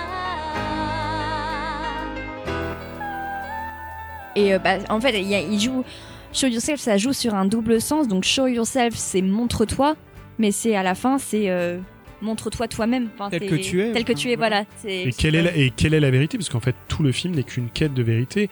D'où viennent mes pouvoirs? Quel est ce secret Euh, Voilà pourquoi Arendelle est en danger? Quel est ce secret euh, Quel est le secret de ma famille Cette voix qu'elle entend depuis le et, début. et, et quelle est cette voix? Et quel est le secret de l'histoire même de, de- de son royaume? Puisqu'en fait ça va jusque là et où effectivement dans cette scène qui est à mon avis le miroir pour le coup de Let It Go qui est euh, qui commence tout doucement où elle pénètre là dans un monde qui est inconnu puisque c'est le monde inconnu qui l'appelait précédemment. Bah, il traverse un peu la caverne de Platon. Et, euh, et c'est Quelque voilà. part. Peu, vois, ouais. finalement, on était Candide et Voltaire, j'étais pas loin. Et, euh, pas la- la même époque, mais. euh, et, euh, euh, et du coup, effectivement, elle, elle rentre dans un, dans, à nouveau dans un palais de glace qu'elle maîtrise, puisqu'on voit qu'elle le, qu'elle le modifie euh, là elle-même, quelque chose qu'elle n'a pas créé. Et en fait, il y a tout un parallèle qui est fait avec la rivière du temps, la rivière des souvenirs, où en fait, elle doit remonter le cours, donc pénétrer de plus en plus loin pour remonter le temps. Il y a une scène où effectivement, elle revoit euh, en neige tous les éléments du premier film, Super apparition de Hans. quand y, compris un, adoré, y compris, il finit pas bien. Comme j'ai adoré aussi le voilà quand elle se voit chanter Let It Go et qu'elle a cette petite mimique où je sais pas s'il faut le prendre En comme mode j'en ai je, marre. je l'ai assez entendu ou qu'est-ce que j'ai fait ou Ou j'en suis plus là, tout simplement. Et, euh, et on- du coup, elle va avoir la réponse, la- elle va avoir la réponse et comprendre que le passé est pas exactement ce qu'elle imaginait et, savo- et, et de savoir. Je sais pas si c'est déjà là où elle comprend en fait d'où vient l'origine de Non, ses pouvoirs. C'est un petit peu après en fait. C'est après. En fait, moi, cette chanson, c'est, euh, moi, je l'ai trouvée émotionnellement très forte quand, avec, euh, à un moment, les, les trois, les quatre éléments en fait se retrouvent autour d'elle et elle comprend en fait que le cinquième élément c'est elle. Et, et surtout que la voix qu'elle entendait, c'est à la, c'est à la fois la voix de son souvenir C'est la et voix, de la- sa- et c'est la la voix voix du souvenir de sa mère. ouais. Et c'est là Et dans la chanson, c'est fait comme ça parce qu'on réentend en fait une partie de la balade derrière. euh, Et, avec et, les chœurs. et quand elle voit sa mère, elle se rend compte que c'est sa mère, elle en pleure. Moi, je trouve cette scène, mais déchirante, en fait. Et, et, et là, elle finit par accepter qui elle est, quel est le lien. En fait, comme sa- son père et sa mère euh, étaient en fait le lien entre deux peuples. Et ce c'est que- l'amour. C'est ce que, c'est ce que disait tout à l'heure. En fait, le lien de tout, c'est c'est les enfants en fait, puisque voilà, euh, si vous avez le film, vous avez bien compris que la mère euh, d'Elsa vient de- du peuple de la forêt et que son père du coup vient d'Arendelle et qu'ils sont ils sont tombés amoureux l'un de l'autre et, et, et du coup elle la, la, la, la mère d'Elsa a sauvé le père et c'est comme ça qu'ils se, qu'ils se sont mariés et comme c'est un peuple qui maîtrise en fait les pouvoirs de la nature euh, voilà c'est ce qui explique certainement pourquoi Elsa a des pouvoirs sachant que C'est sach- c'est la nature. En fait, je pense que la nature a donné un cadeau aux parents en leur off- en offrant les, les pouvoirs à leur première fille en fait. Et quelque part, je trouve que les deux filles font penser un peu aux parents. C'est-à-dire Anna est plutôt proche de son, euh, ressemble plus à son père, et Elsa vient plutôt euh, tient plutôt de sa mère. Et dans fait. la légende, ils, ils expliquent, enfin, quand ils traversent la forêt et qu'ils rencontrent du coup le peuple indigène, ils leur expliquent que de toute façon, il y a un cinquième élément qui est là pour relier tous les autres éléments et pour apaiser la nature et qui est là en fait pour faire le lien entre la nature et les hommes. Et euh, sauf que justement, on disait que cette soif de connaissance pouvait être dangereuse. Les, la connaissance elle est telle que Elsa se retrouve prisonnière quelque part. Perdue dans le temps, en fait, de- elle, de ses remonte, souvenirs. elle remonte dans les souvenirs une fois qu'elle a du coup sait d'où elle vient, elle décide de comprendre pourquoi la nature en veut en fait au peuple d'Arendelle et elle descend au plus profond alors qu'effectivement depuis l'enfance sa mère lui chante ne cherche pas ne cherche pas à aller trop loin dans la connaissance, ne remonte pas trop loin dans le fil du temps. Euh, tout est dit en fait Tu dans vas cette t'y chanson perdre. et tu vas t'y perdre. Et effectivement, elle finit par découvrir ce qui s'est réellement passé et pour le pourquoi du brouillard en fait. Pourquoi, ces deux peuples en fait ont été séparés et pourquoi du coup la nature s'est réveillée parce qu'elle entend cette petite voix qui l'appelle?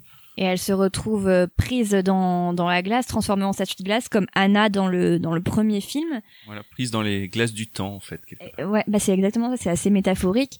Le Et problème c'est que en mourant, enfin en mourant, en étant gelé et avec sa sœur qui est pas Ça- à côté pour justement la réveiller, ça va avoir Il y a un une autre d'autres conséquences. Voilà, une autre-. Voilà, et une scène qui est d'une beauté. Alors là, c'est une très belle scène. Donc on en revient à Anna et Olaf, donc qui euh, qui ont Réussi suivi le, cours d'eau, euh, qui sur, sont euh, tombés dans une cascade, mais qui ont réussi à trouver, à arriver dans une espèce de caverne. Bon, il faut qu'ils sortent de cette de cette caverne. C'est marrant, en fait, il y a deux cavernes dans la dans le film. Je, je m'en rends compte de ça en train, pendant que je parle. Enfin, Il y a chacun doit sortir de sa caverne à à différents niveaux. Et euh, sauf que Elsa se retrouvant gelée, euh, la magie qui permettait à Olaf de, de rester euh, sous sa forme de bonhomme de neige disparaît. Et donc là, on a une très belle scène, très Avengers. Très Avengers. C'est le premier truc auquel j'ai pensé quand j'ai vu, hein, où, où Ouais, moi Olaf... non plus, non. ah si moi direct quand j'ai pensé, direct. je n'ai même dit- pas vu dit- Avengers. voilà. Bah, c'est, euh, il est snappé quoi. Ouais, il a, il s'est fait. Ah oui, ah, oh là, vous Ah allé en fait, ouais, euh, il ah ouais, commence à dire qu'il Il commence à disparaître, à dire je me sens pas bien, à tomber à Me sens moitié, floconneux. donc il disparaît. Voilà, Mais il- Floconneux, justement, pas moi pensé à j'ai, Thanos. j'ai, euh, non, moi j'ai pas pensé à Thanos, mais j'ai trouvé que euh, justement plutôt que fondre comme une, une vulgaire flaque, le fait que euh, le, le ce, ouais ces flocons qui s'envolent au vent étaient du même Et- niveau que le, le les feuilles qui volent. En fait, c'est la et puis- et puis les- aussi, je pense. hein. puis je pense que les flocons permettent aussi de revenir. Bah, c'est quand même le savoir que c'est pas un vrai bonhomme de neige. C'est quand même, Ouais. il est issu de la magie d'Elsa, donc Dès le euh, départ, elle le crée dans leur, magique en quelque elle le sorte. recrée par- dans leur enfance, elle le re- euh, recrée pour avoir un compagnon quand elle crée euh, le château de la montagne du Nord. Euh, et puis bah après, forcément, ça, ça devient un membre euh, de l'équipe. Et c'est vrai que là, je trouve que cette, enfin moi, je l'ai vu, je me suis, dit, il est mort quoi. Enfin, je dis, ils ont Ah osé non, le tuer quoi. Ah non, Avec Ah non, mais Disney, hein. Mais avec. Disney, tu sais toujours qu'ils sont pas Ah bah vraiment moi j'étais à fond. je Oui, me c'est suis vrai, dit, Bah, ouais. en fait, euh, dans la presse, Vrai dans c'est la princesse et la grenouille. Ouais. Et je me dis, mais en fait, j'ai cru qu'il nous a fait le même coup. Alors bon, je me doutais bien qu'il avait trouvé un moyen de. Olaf, Euh, c'est pas Olaf possible, est il y a trop de Ah ouais. Il y a trop de jouets à Ça, je suis pas tout à fait Ah, d'accord. je- Moi j'adore. Euh, Moi, j'adore Ah ouais, moi aussi, dis, pas euh, et vraiment, là, il matérialise pour les enfants, une fois de plus, qui n'ont pas forcément compris tout le discours de ce qui s'est passé avant, parce que je trouve que c'est quand même assez fin et assez adulte. Je pense que la scène Après- d'Elsa doit pas être simple à comprendre. Voilà, là, ils comprennent qu'il s'est passé un truc, que effectivement, Elsa est prisonnière pour l'éternité de sa glace pour l'instant, et que bah, du coup, tout s'arrête. Toute la magie qui était autour d'elle s'arrête et laisse complètement seule euh, Anna, loin de sa sœur, donc du coup, qui a raté sa mission parce que bah, sa sœur l'a éloignée, elle n'a pas réussi, et c'est ce moment où Anna, en fait, comprend morte. que que que voilà que qu'elle est elle est séparée définitivement à ce moment-là de l'histoire de sa sœur. J'ai connu des malheurs, pas cette douleur. J'ai si froid, le vide s'empare de mon âme. Comment vivre sans ta lumière, sans ta douceur? J'ai tant pleuré que je n'ai plus de larmes. Tu étais mon soleil, mon ciel d'été. Mes questions désormais resteront vaines. Et ce chagrin qui m'interdit de me relever. Et là, donc, on a la scène euh, de, de Anna, The Next Right Thing, donc qui est sa chanson, euh, alors qu'elle est au fond de la caverne et que euh, c'est une scène assez, assez puissante émotionnellement parce que Anna est prête à abandonner quelque part. Elle est, elle a plusieurs rôles, c'est-à-dire qu'elle se rend compte qu'elle a perdu sa sœur, elle a perdu Olaf, qui est quand même le compagnon euh, auquel elle est très attachée, ou qu'elle explique dans la première chanson, et elle se rend compte aussi que bah, elle a un peuple à gérer derrière tout ça, et que euh, des- il va falloir, il va falloir euh, les, les responsabilités ne viennent de lui tomber dessus, Et que, euh, comme d'un coup. dit c'est à elle de prendre la le- décision alors qu'elle a qu'une envie, c'est de se laisser tomber par terre aussi et de ne plus bouger. Et Enfin, qu'elle mais elle comprend doit pas. tout réparer, d'où le titre. et qu'elle et que à ce moment-là, elle ne comprend pas en fait ce qui, est bon, elle sait que ça serait plus là, mais elle comprend pas en fait euh, qu'est-ce qui s'est passé et pourquoi on en est arrivé là en fait. Bah si, elle a, C'est juste elle, a compris grâce au message que lui a envoyé pas juste Elsa. après non, le- non, bah ah. non. Elle, on, on voit elle, le lui, message. elle lui envoie un message au moment où elle se fige et c'est là qu'elle comprend par une nouvelle euh, statue de glace qui apparaît devant elle. Euh, bah, de son grand-père. C'est ça, que c'est- d'où est l'origine du, du malheur d'Arendelle en fait. Donc elle se dit, je suis la seule maintenant qui est en, qui ait les cartes pour pouvoir. euh, Alors, le, malheur, euh, le malheur, on, on va l'expliciter, c'est qu'en fait le grand, le voilà, il le- plutôt que de faire la paix avec le peuple, tout en, con- en construisant, en fait, le grand-père d'Elsa, de- d'Elsa et Anna, qui est donc le roi régnant d'Arendelle, euh, a peur du peuple, mais parce qu'il ne les connaît pas et qu'il ne sait pas euh, dans quelle proportion il pourrait éventuellement vouloir leur vouloir du mal. Donc fait construire, fait ériger un pont pour pouvoir relier les deux contrées, voir s'ils sont belligérants et en fait avant même l'idée de voir s'ils sont agressifs, décide d'agresser le premier et certainement alors c'est pas clair mais enfin pas un pont qui est construit, c'est un barrage. Oui, c'est un Oui, barrage. Et c'est un bar- un, ba- et c'est un barrage qui normalement est censé les aider, mais en pour fait protéger le fjord en qui- plus, pour protéger pour la ville d'Arendelle. protéger Arendelle, mais qui en fait rend le peuple rend le peuple un peu dépendant d'Arendelle quelque part parce qu'ils ont plus un accès à l'eau euh, comme ça, et c'est surtout que du coup s'il n'y a plus le barrage, Arendelle sera englouti sous les eaux. Et, et à ce moment-là, en plus, ce peuple qui vit dans la forêt, la magie, la magie euh, devient moins importante. Et effectivement, euh, on se rend compte que de faire des barrages et en modifiant légèrement la nature, et c'est là, je trouvais que le discours était assez fort. On se rend compte là que l'intervention a- humaine sur la nature modifie le cours des choses. Je trouve que là encore il y a un parallèle quand même assez intéressant avec Pocahontas parce que c'est la méconnaissance justement de, de ce qu'est l'autre. l'autre qu'on connaît pas, comme euh, les Indiens sont les sauvages avec euh, avec le, le final de Pocahontas, je trouve qu'il y a quand même des rapprochements intéressants. à- Là, de toute façon, clairement, et c'est- et c'est toujours d'actualité. là, ils décident de les agresser avant d'être éventuellement eux-mêmes peut-être agressés, comme dans Pocahontas où le- les, les Indiens euh, sont juste observateurs avant que les colons euh, décident de les exterminer. Euh, et on ne sait pas s'il a tué ou pas, enfin le chef du village, mais clairement, il rentre, il rentre complètement en guerre. Et le but du jeu, c'est de les éliminer de la surface quand même. Et c'est ce qui, et la nature étant proche de ce peuple-là, euh, effectivement, décide de mettre une frontière euh, physique euh, mais surnaturelle entre les deux peuples. Et donc Anna qui comprend tout ça se rend compte que donc euh, c'est c'est son peuple, c'est Arendelle qui a qui a été belligérante dès le départ et c'est horrible parce qu'elle se rend compte que non seulement elle a perdu sa sœur mais qu'en fait elle va perdre sa, sa ville natale parce qu'en fait la the next right thing la meilleure chose à faire maintenant c'est de détruire le barrage pour restaurer la paix, restaurer l'équilibre de la nature et détruire Arendelle. C'est dont les habitants fort. sont sur la falaise hein, quand même. En plus. Elle a pensé à les mettre Oui, sur mais- la falaise avant. oui, mais effectivement, bon, la ville, Ah oui, elle dit son tout va être englouti. tout euh, ce qu'elle aimait, tout ce- que- royaume. Parce son que là, pour le coup, elle a, elle a pas de solution. Elle sait que la solution, c'est sacrifier la sacrifier la ville en fait. pour euh, pour tout restaurer à la Elle s'est déjà sacrifiée elle, elle vient de sacrifier le peu de famille qui lui restait, donc il reste Christophe toujours. Mais euh, voilà, elle, elle a sacrifié ce qui est le but de, de, de tout le film, qui est, la- qui est sa relation, qui est. euh, Elle dit sa sœur a fait le sacrifice, donc en gros il faut que aussi elle prenne ses responsabilités et pour établir les choses se sacrifier. Et d'ailleurs, Christophe la suit, mais sans, euh, sans broncher, quoi. Il, essaie, il a totalement confiance en elle, et il est là pour l'aider, pour la seconder, et il va pas lui dire, mais attention, tu vas... Et c'est là, je trouve que- Pas de question. Enfin, je sais pas si Thibaut est d'accord avec moi parce que je sais qu'il a plus planché sur le problème, mais c'est là où on voit vraiment l'évolution d'Anna, qui est une jeune fille dans le premier, complètement naïve, complètement Bah, dans le premier, je trouve qu'elle a vraiment le, le stéréotype de la princesse Disney telle qu'on la connaît, quoi. Elle est, elle est naïve. qu'elle a le cheveu hirsute.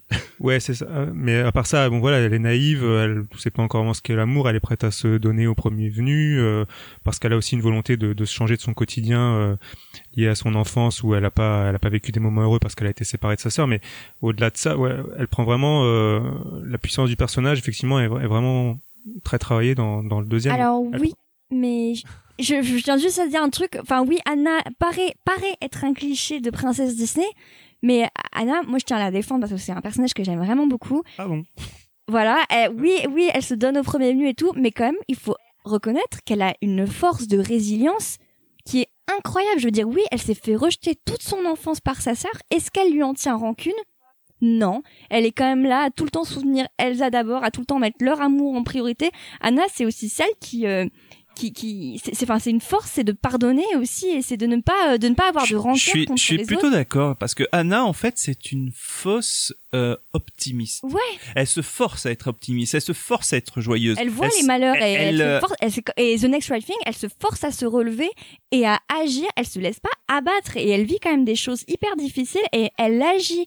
Elle, euh, ouais, t'as raison, c'est pas une fausse. elle Moi, fait- là, c'est- elle fait pas semblant. que Je l'avais pas vu comme ça. Moi, c'est plus comme Thibaut. Pour moi, c'était vraiment l'archétype de, de, de la princesse. Alors je le dis pas négativement, je dis pas que c'est un, c'est un cliché, mais elle est plus par rapport, si on la compare avec ses, ses prédécesseurs, c'est comme Belle par exemple, elle est contrainte parce que son père euh, est enfermé dans le château de la Bête, elle est contrainte de sortir de son quotidien et d'aller euh, euh, bousculer un peu les événements et ce qui devait être son, son petit quotidien à lire des livres dans son village.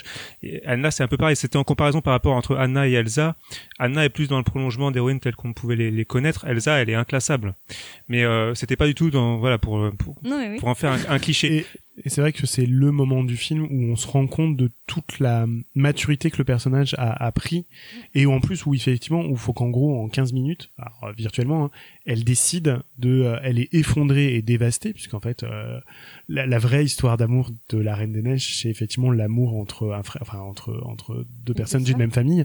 Euh, et là du coup euh, voilà il faut qu'elle ait ses capacités tout en sachant que en fait elle court à la perte, pas de son peuple, mais du coup de tout ce qui a fait son quotidien et de tout ce qu'elle a redécouvert le confort. jour où on a ouvert les portes et où enfin elle a pu vivre une vie euh, telle qu'elle elle en avait rêvé toute sa vie derrière les portes du Et château. là, elle prend une décision digne d'un chef d'État. Ah oui. Et d'où la conclusion du film. Je ne regarde pas au loin. C'est bien trop me demander. Mais affronter le lendemain et faire un pas. Ai-je le choix?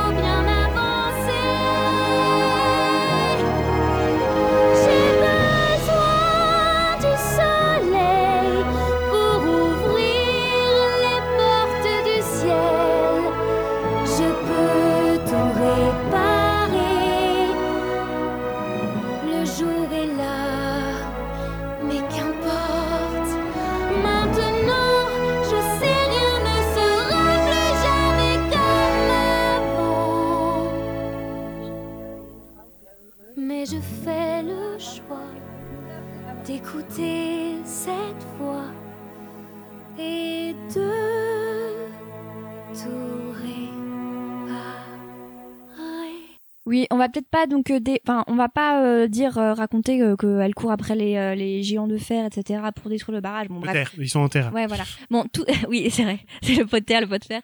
Enfin bref en Enfin, tout bref, cas le barrage est le barrage est le détruit. barrage est détruit. Arendelle est sauvée grâce à Elsa qui intervient pour retenir l'eau avec ses pouvoirs. Donc Elsa quand même encore une fois là c'est Captain Marvel. Enfin c'est Mais Bah, c'est surtout- de Anna quand même. C'est surtout qu'elle est le cinquième élément des, des, donc- des, Oui, des- non, mais des oui, quatre autres. Donc, là pour l'instant on la voit maîtrisée et c'est pour ça qu'on peut éventuellement penser qu'il y a- pourrait y avoir une suite parce que là quand, si elle, elle fait lien là elle maîtrise la glace comme jamais elle, elle érige un mur de glace au moment où en fait la vague va déferler euh, du barrage et engloutir euh, sous sous les eaux euh, du fjord de Arendelle Euh, et c'est aussi le moment où grâce à ça alors que c'est complètement inespéré et que là du coup Anna imaginait pas une manifestation surnaturelle elle se rend compte que sa sœur est vivante.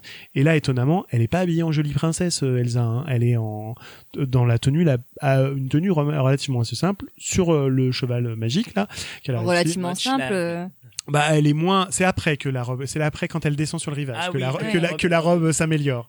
Mais là elle est quand même euh, pieds nus euh, sur le cheval euh, accru euh, et effectivement ça ça permet et là effectivement elle, elle fait montre d'un pouvoir où là on comprend que Elsa est arrivée à l'aboutissement de sa quête qu'elle maîtrise donc l'élément eau ça on était sûr mais qu'elle maîtrise aussi l'étendue de ses pouvoirs euh, où là avant elle était victime et là complètement elle sauve elle est maîtresse. elle sauve euh, grâce à la grâce à son intervention en fait euh, l'anéantissement de, de, de, de sa ville natale. Voilà, et euh, elle est arrivée au bout de sa quête, Elsa, et surtout elle se rend compte, donc elle a, elle a la conviction maintenant que sa place n'est plus à Arendelle, mais bien euh, dans la forêt enchantée, euh, parmi le peuple tu- Northuldra. Northuldra. Non mais c'est mais c'est pas possible. C'est est-ce qu'elle se rend compte parce que c'est pas sa place ou elle elle comprend que sa sœur parce qu'il y a un moment où elle se rend compte aussi que sa sœur a fait tout ce qu'il fallait pour Ou est-ce que c'est protéger pas là elle- qu'elle se rend compte qu'elle est bien finalement? Que- Non, je pense qu'elle se rend compte que euh, jusqu'à maintenant, elle protégeait Arendelle parce qu'elle pensait que c'était son rôle, ouais. son rôle et sa, sa mission. Mais là, elle se rend compte que sa sœur est capable de faire euh, ce travail et peut-être mieux qu'elle parce qu'elle Mhm. comprend encore mieux euh, les, Le peuple. le peuple qu'elle. Et, euh, Parce et- qu'elle a grandi avec. oui. et voilà. Et donc, à partir du moment où elle sait qu'il y a quelqu'un pour, pour euh, s'occuper de, de d'Arendelle, Elle sait qu'elle peut partir vivre sa vie tranquillement et, et sans, sans, sans regret, quoi. Et, et, et y trouver vraiment sa place. le coup, Exactement. voilà. Bah, surtout qu'elles se rendent, elles se rendent compte aussi que elles sont, elles sont issues à la fois de d'Arendelle, mais aussi de des Northuldra et que Elle elles sont, elles deux et que ben en fait elles sont un peu des, enfin je sais pas, elles sont elles deviennent siamoises quoi en quelque sorte. Il y en a une qui doit avoir le côté euh, qui vient de son père et et maintenant qu'elle a compris Et que sa mère venait de des Northuldra, qu'elle doit aussi co- combler ce, côté-là de la c'est famille. elle, c'est elle, c'est elle deux le pont virtuel entre les Bah, deux elles peuples. font, elles Bah font l'union en fait. À elles, à elles ça. deux, elles font l'union entre les deux peuples. Voilà. Et donc Anna devient reine d'Arendelle. Le film se termine sur son Euh, couronnement. Elle faut. Ouais. Ah ouais. Mais enfin après c'était voilà comme dit Franck a priori ils avaient déjà l'idée d'en arriver là, il fallait expliquer comment ils en arrivaient là et je trouve que Ah, l'explication mais est ça fait vraiment, parfaitement sens. Ça fait parfaitement sens. c'est tout est logique tout- enfin tout est logique et Elsa du coup on, a, on, on communique et on a la chance de voir Elsa qui a pris sa place au sein du peuple alors on sait pas du tout si elle devient leur chef leur truc mais elle, elle, elle, elle semble avoir trouvé une place qui est plus la sienne à la conclusion du Et ce qui est important, c'est que finalement, le message, c'est que euh, elle trouve sa place. euh, comment dire Là où en fait tout le monde l'attendait, c'est que elle trouve pas sa place là où tout le monde l'a, enfin où, où elle était Oui, attendue. je où elle était attendue. voilà. Voilà. tu vois ce que je veux dire? Ouais, C'est ouais. que C'est que on Elle a le courage, qu'elle allait elle a le courage de de de- d'occulter tout ce qu'elle s'était mis en tête pour finalement se, se Découvrir. être heureuse ailleurs. Ouais, en c'est quelqu'un Là où qui on se libère et se délivre des carcans dans lesquels elle était emprisonnée pour, euh, pour choisir euh, se montrer soi-même, alors relier toutes les chansons comme ça, pour se montrer soi-même et enfin arriver à être qui elle est et avoir la liberté de le vivre tel qu'elle l'a envie euh, et en harmonie du coup entre les hommes et la nature. tu penses être né pour une fonction et en fait tu te rends compte que t'es beaucoup plus que ça. De par forcément les secrets de famille etc mais aussi le fait qu'elle soit deux c'est ça qui est, qui est génial c'est qu'on on- il y a, il y a ce comment comment on peut dire ce Cette complémentarité. voilà complémentarité Synergie. merci oh là quel, quel vocabulaire euh, du fait qu'elles ont vraiment besoin l'une de l'autre et même Ouais. s'il y en a une qui va être dans la montagne et que l'autre elle va être au royaume on sait que grâce à- aux deux, il va y avoir une connexion. Et puis on, on le voit. Et puis on les y voit y parce qu'elles communiquent. hein. Oui, il y a Courant d'air qui, en, qui Mm. envoie un petit message euh, comme quoi euh, t'oublies pas, il y a la soirée jeu de jeu. euh, Il n'y a plus besoin de pigeons voyageurs. Donc, euh, de hibou. Donc c'est vrai que du coup, bah voilà, on, on se rend compte qu'il y a une vraie synergie entre la nature. Je trouve que ce film est dans le premier, effectivement, c'est ce que j'avais trouvé qui était un peu linéaire et on était centré sur l'évolution d'un ou deux personnages, alors que là, il y a énormément, énormément de messages euh, différents. On peut voir plein de choses dans ce film-là. Ah oui, et plein de Olaf revient critiques. à la vie, bien sûr. hein, Ah oui, avec oui, le oui. retour de- d'Elsa, Et- elle reforme et- Olaf. et- Tout va bien. bah, parce que la- grâce à la mémoire de l'eau. Bah oui. Et, euh, et plein de critiques. Et là aussi, je trouvais euh, ça intelligent, le coup de la mémoire de l'eau, en fait. Oui, enfin, tu le sentais Parce venir que- à non, parce qu'il kilomètres. oui, c'est revient- très poétique, il revient- très joli. mais c'est très poétique. il renaît ouais, avec euh, tous ses souvenirs et tout Ah. l'histoire des, des ce qui s'est passé. Alors comme dans les films euh, Disney maintenant euh, ont pris le pas sur sur sur Marvel, même s'ils le faisaient un peu avant, il faut rester jusqu'à la fin, toute fin du générique, Oui. parce qu'effectivement il y a quelques scènes additionnelles. Donc là pour le coup qu'on ne va pas raconter, Euh, mais euh, mais vraiment il faut il faut rester jusqu'à la fin euh, jusqu'à la fin de la projection pour assister à pour Et- assister à tout ça. Et sinon, j'ai un autre détail, je sais pas si vous avez remarqué, mais euh, le film a été un, euh, comment dire, euh, il y a eu un élément à la fin du film où euh, quelque part ça date quelque, le Bah oui. Le film. Et Le moi j'ai trouvé ça extraordinaire parce que justement on peut pas dans le dans le film en fait ils prennent des photos et ils viennent de dire que c'est une invention toute récente et donc du coup pour une fois ça alors que d'habitude les contes sont jamais très bien ancrés géographiquement voilà Arendelle on sait que c'est en Scandinavie il y a que Du coup, dans ça se passe à la même époque quand Christian Andersen. Oui. euh, bah, c'est ce que c'est ce qu'il dit quand il dit que le conte danois est là, euh, quand le conteur danois pardon. Euh, c'est un peu ce qu'on voit dans euh, Joyeuse fête avec Olaf où il y a un des protagonistes qui montre qu'elle a fait un gâteau en forme de Norvège. Donc après ça peut être un expatrié mais Mm. ça ça ancre bien en Scandinavie hormis si on avait un doute sur la direction artistique. Et là effectivement avec l'appareil photo, bah là ça peut dater puisque l'appareil photo euh, en propre, on sait quand datent les appareils photo et ça ça ancre du coup le, le, film au milieu du 19e siècle. Si on avait un doute. Tout à fait. Donc euh, La Reine des Neiges 2 est encore actuellement en salle dans, en France et euh, aux États-Unis, enfin et partout dans le monde globalement à l'heure où on enregistre. Le box-office est assez énorme. Ah bah oui, clairement là, euh, au moment où on l'enregistre, il est déjà à 919 millions de dollars. Euh, il dépassera le milliard euh, très certainement, et il est quasiment sûr. hein, Je, me, je parle de box-office mondial, hein, et il est quasiment sûr de dépasser le premier. Je pense qu'il devrait s'arrêter entre un milliard 4 un milliard 5 Donc Je pense pas qu'il bat- le premier. voilà, je pense il dépassera sûrement le premier. Je pense pas qu'il dépassera le roi lion, même si j'aimerais bien. J'espère aussi. oui. En tant que meilleur film d'animation, même si euh, ça fait débat, mais pour nous euh, chez Chronique Disney, c'est un film d'animation. Euh, et en France, il est déjà à 3 millions 5. Il a fait deux, plus de 2 millions, virgule- 2,1 millions d'entrées En première semaine. C'est énorme. Euh, c'est un, je crois que ça doit être, il doit faire partir des 5 euh, plus gros démarrages d'un film d'animation, sachant que 3 étaient sortis en, en- pendant les grandes vacances, donc euh, pour de, pour donner une ordre d'idée. Euh, Là, il n'y a pas du tout de vacances. Hein. Et, Et euh, les fêtes de Noël sont pas encore arrivées. voilà, les fêtes de- là, il est à 3 millions 5 euh, et encore. hein. Ah, Moi je pense qu'ils vont le pousser même jusqu'aux vacances de février. hein. Mm, ah oui, voilà, oui, je oui, pense que le film Tant qu'il neige. La durée de vie va être. euh, oui, oui. il va dépasser les- le score du premier, ça c'est certain. Je, je le vois entre 6 et 7 millions d'entrées, moi. Après, Disney a choisi aussi de le faire vivre, hein. c'est-à-dire qu'ils ont annoncé, et c'est en construction, hein, dans, dans, dans, dans au moins deux... Une saison dans les parcs. Alors, une saison dans les parcs, voilà, pour faire vivre ce genre de choses. Alors ça, dans tous les resorts du monde entier qui possèdent des parcs d'attractions, enfin des parcs à thème, pardon.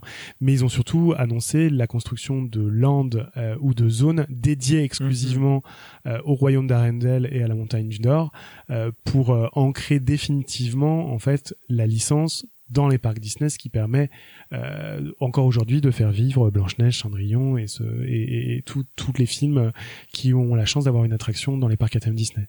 Exactement. Donc euh, il n'est pas prêt de, sortir de sortir des salles et je pense que la Reine des Neiges a encore euh, en tant que franchise a encore de beaux jours devant elle. Euh, on n'a pas encore euh, les nominations des Oscars à l'heure actuelle, mais bon, nul doute que que les chansons, que les le film sera film en nommé euh, meilleur film d'animation, ça j'ai pas trop de doute. Il sera nommé. Euh, Nommé, Est-ce qu'il va oui. gagner? Non, Je sais pas sûr. Gagner, je sais pas, mais mais nommé nommé, c'est oui. Sûr. mais les Oui, oui. enfin au moins deux chansons sur les six Bien sûr. seront, iront Nommées, à la ouais. course aux Oscars et aux Golden Globes. Euh, il y a les Et Wani. et, et aux Annies. Du coup, euh, il y a de fortes chances quand même que euh, ils raflent énormément de récompenses. Euh, Après, il a pas énormément de concurrence non plus en face en termes Ah, d'animation. C'est- je serais curieux. Je pense que ça va jouer entre trois, si je peux faire des pronostics. Euh, je dirais Toy Story 4, qui a été très bien reçu par la presse, et Klaus aussi. Ah, euh, Ah. oui, oui. Qui est l'événement euh, Netflix. euh. L'événement surprise, oui. J'ai pas, du- je l'ai pas encore vu, mais j'ai pas du tout aimé Toy Story 4, donc. Ah, j'ai Ah mais Klaus ça a rien à voir, ça se passe à Noël donc. euh, Ouais, ouais. Euh, Est-ce que vous auriez pas remarqué aussi par rapport à la Reine des Neiges 1, c'est la diversité du casting euh, comparé au premier. Le premier, on a que des blancs. Ici, on a, euh, on a donc euh, des, euh, on a vraiment. J'ai l'impression qu'avec le film, ils se sont évolués euh, bah, il y a quasi, il y a quasi pas de personnages en dehors de. Ah, tu veux dire en termes de personnages en termes de Ah personnages. qu'il y a les gardes d'Arendelle qui Il sont. les gardes euh, d'Arendelle. Il y avait eu pas mal de scandales sur le fait que le 1, ils trouvaient qu'il y avait pas assez, bah, tellement que le film a autant tant cartonné, qu'il y avait pas beaucoup de représentations, enfin, il y avait que des représentations blanches. Et je trouve que ce qui est génial dans le 2, c'est que, en plus des Amérindiens, en plus des nouveaux personnages, il y a vraiment une mixité Oui, qu'on puis, n'avait pas euh, dans Donc le je 1. trouve que du coup ça, fait- ça fait un peu, j'ai l'impression que avec ça Disney aussi rebondit sur les haters qui s'étaient euh, indignés sur le fait que Christophe dans la comédie musicale était noir. Ah, aussi. Oui, Donc, là, euh, pour le c'est- coup, je trouve que c'est- hein. Je trouve que voilà la réponse est faite Et et, c'est. après, c'est assez logique parce que le royaume d'Arendelle, en fait, on est vendu comme ça. Alors avant qu'on C'est un découvre port, tout ce qui hein. passe, Ah ouais. c'est un port, donc il est ouvert sur l'extérieur. Dans le premier, quand les portes sont ouvertes, les, re- les, les, les représentants des royaumes extérieurs viennent. On sait qu'ils font du commerce puisqu'ils ont des relations commerciales avec d'autres royaumes. Euh, on sait que Flynn et Réponse sont invités, euh, sont Bien invités au, sûr. euh, au couronnement. Mais voilà, donc moi c'est quelque chose qui me choque pas du tout. Je trouve ça très actuel, je trouve ça très intelligent de la part de Disney parce qu'ils le font assez subtilement. Ils ont aussi relativement coupé court à toutes les accusations qu'ils ont dont ils ont pu faire l'objet, notamment sur euh, sur euh, Moana Vaiana, euh, où on leur on les accusait d'appropriation culturelle, puisqu'en fait ils ont fait en amont du film toute une démarche en fait auprès des peuples autochtones scandinaves pour le pour pour savoir s'ils avaient le droit de représenter leur culture. Alors bien sûr ils ont pas pris des choses directement, mais représenter leur culture, représenter leur langue, représenter leur chant traditionnel, représenter le folklore et la culture. Euh, je trouve que là-dessus, enfin vraiment, on sent que c'est une question qui a mûri des expériences des films précédents où on aurait pu leur accuser de plein de Mais choses. Ce qu'il faudrait maintenant, en fait, c'est tout simplement que ça passe tellement inaperçu qu'on n'ait même pas le, à, le dire. à le préciser, à le- à l'indiquer. Enfin, Et là, je pense que pour le coup, c'est le premier film où c'est euh, ça se Ah ouais. voit autant. Autant de divertis, ouais. Étant donné ce succès, quels sont à votre avis les les prochains projets de Disney vis-à-vis de cette franchise, outre ce qui va se passer dans les parcs, la construction du Land Frozen, etc. Est-ce que vous pensez qu'on va aller vers un troisième film? Est-ce que vous pensez qu'on va aller vers une série comme c'est le cas pour euh, Réponse? Quelles sont vos, vos théories un petit peu sur la suite? Et vos, vos envies aussi peut-être? Alors, je vais poser. On a posé la question en conférence de presse, hein, et ils ont dit que pour eux, non, c'était un seul chapitre. Euh, c'était une non seule histoire de aussi. deux chapitres. Mais comme ils ont dit, euh, on avait dit la même chose pour le premier, donc. euh, Léo a euh, l'air sceptique. S'il fait un milliard cinq, est-ce que Disney Toy va dire Story devait s'arrêter au 3 aussi. Hein. Ouais, c'est ça. Ouais, Est-ce ouais, qu'on bah fera un troisième? Moi, je pense que- difficile à dire. S'ils arrivent à servir quelque chose d'autant qualitatif, alors que tout le monde disait que certainement ça serait très casse-gueule d'avoir le deuxième, on savait pas très bien ce qu'ils allaient raconter.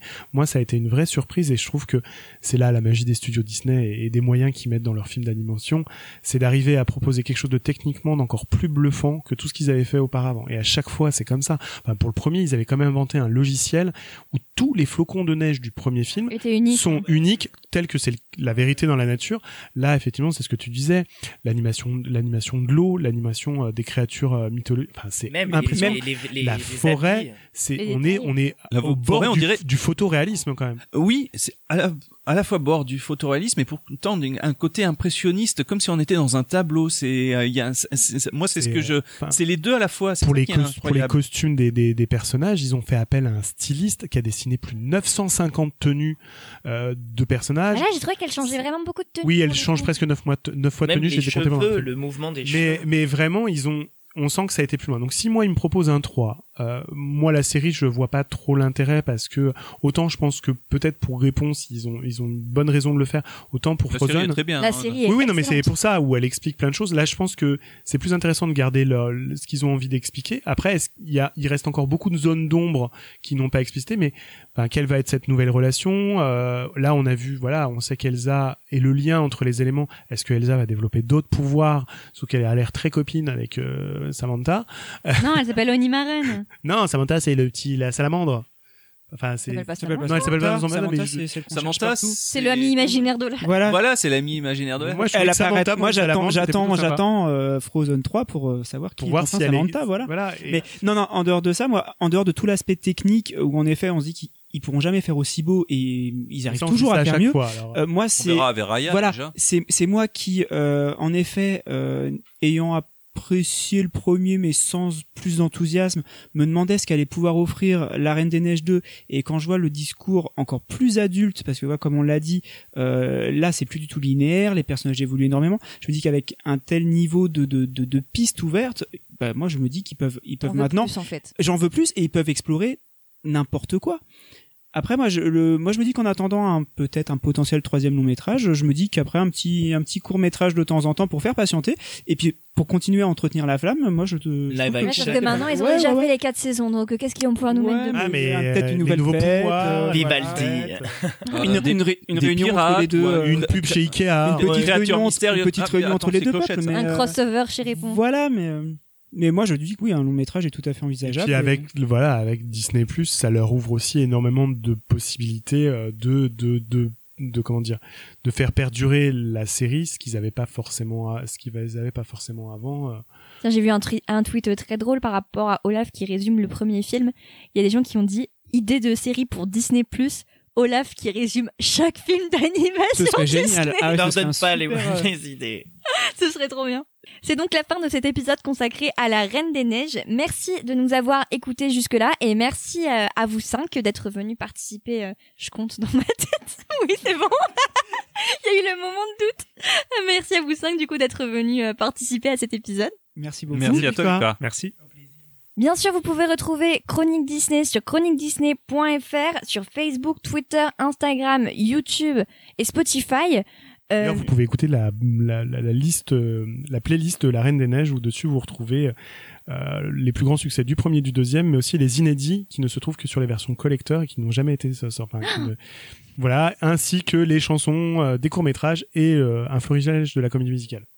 Et vous pouvez aussi lire euh, la, d'ailleurs la critique de la comédie musicale, de la BO de la comédie musicale sur chroniquedisney.fr. Vous avez aussi le portrait d'Elsa et peu- sûrement bien d'autres euh, à arrivent. venir, les critiques des films, bref, enfin, tout est très complet euh, si vous voulez en savoir plus. On se retrouve le mois prochain pour un nouvel épisode. Et n'oubliez jamais que tout a commencé par une souris. I can hear you, but I won't. Some look for trouble, while others don't. Más de mil razones hay para seguir igual。我是你的地狱，对我无形的支配。哦哦 Du är ingen röst bara en obetydlig ton Jag är upptagen hur som helst csak kitaláltam zás Oly sok embert védelmeznek, várunk falai Som mystiska sirener, ditt kall blir ikke hørt På släktfärda natt, ja, in Darbat lass ich kött Glaubst du, ich will das riskieren und ich folge dir? In Narnia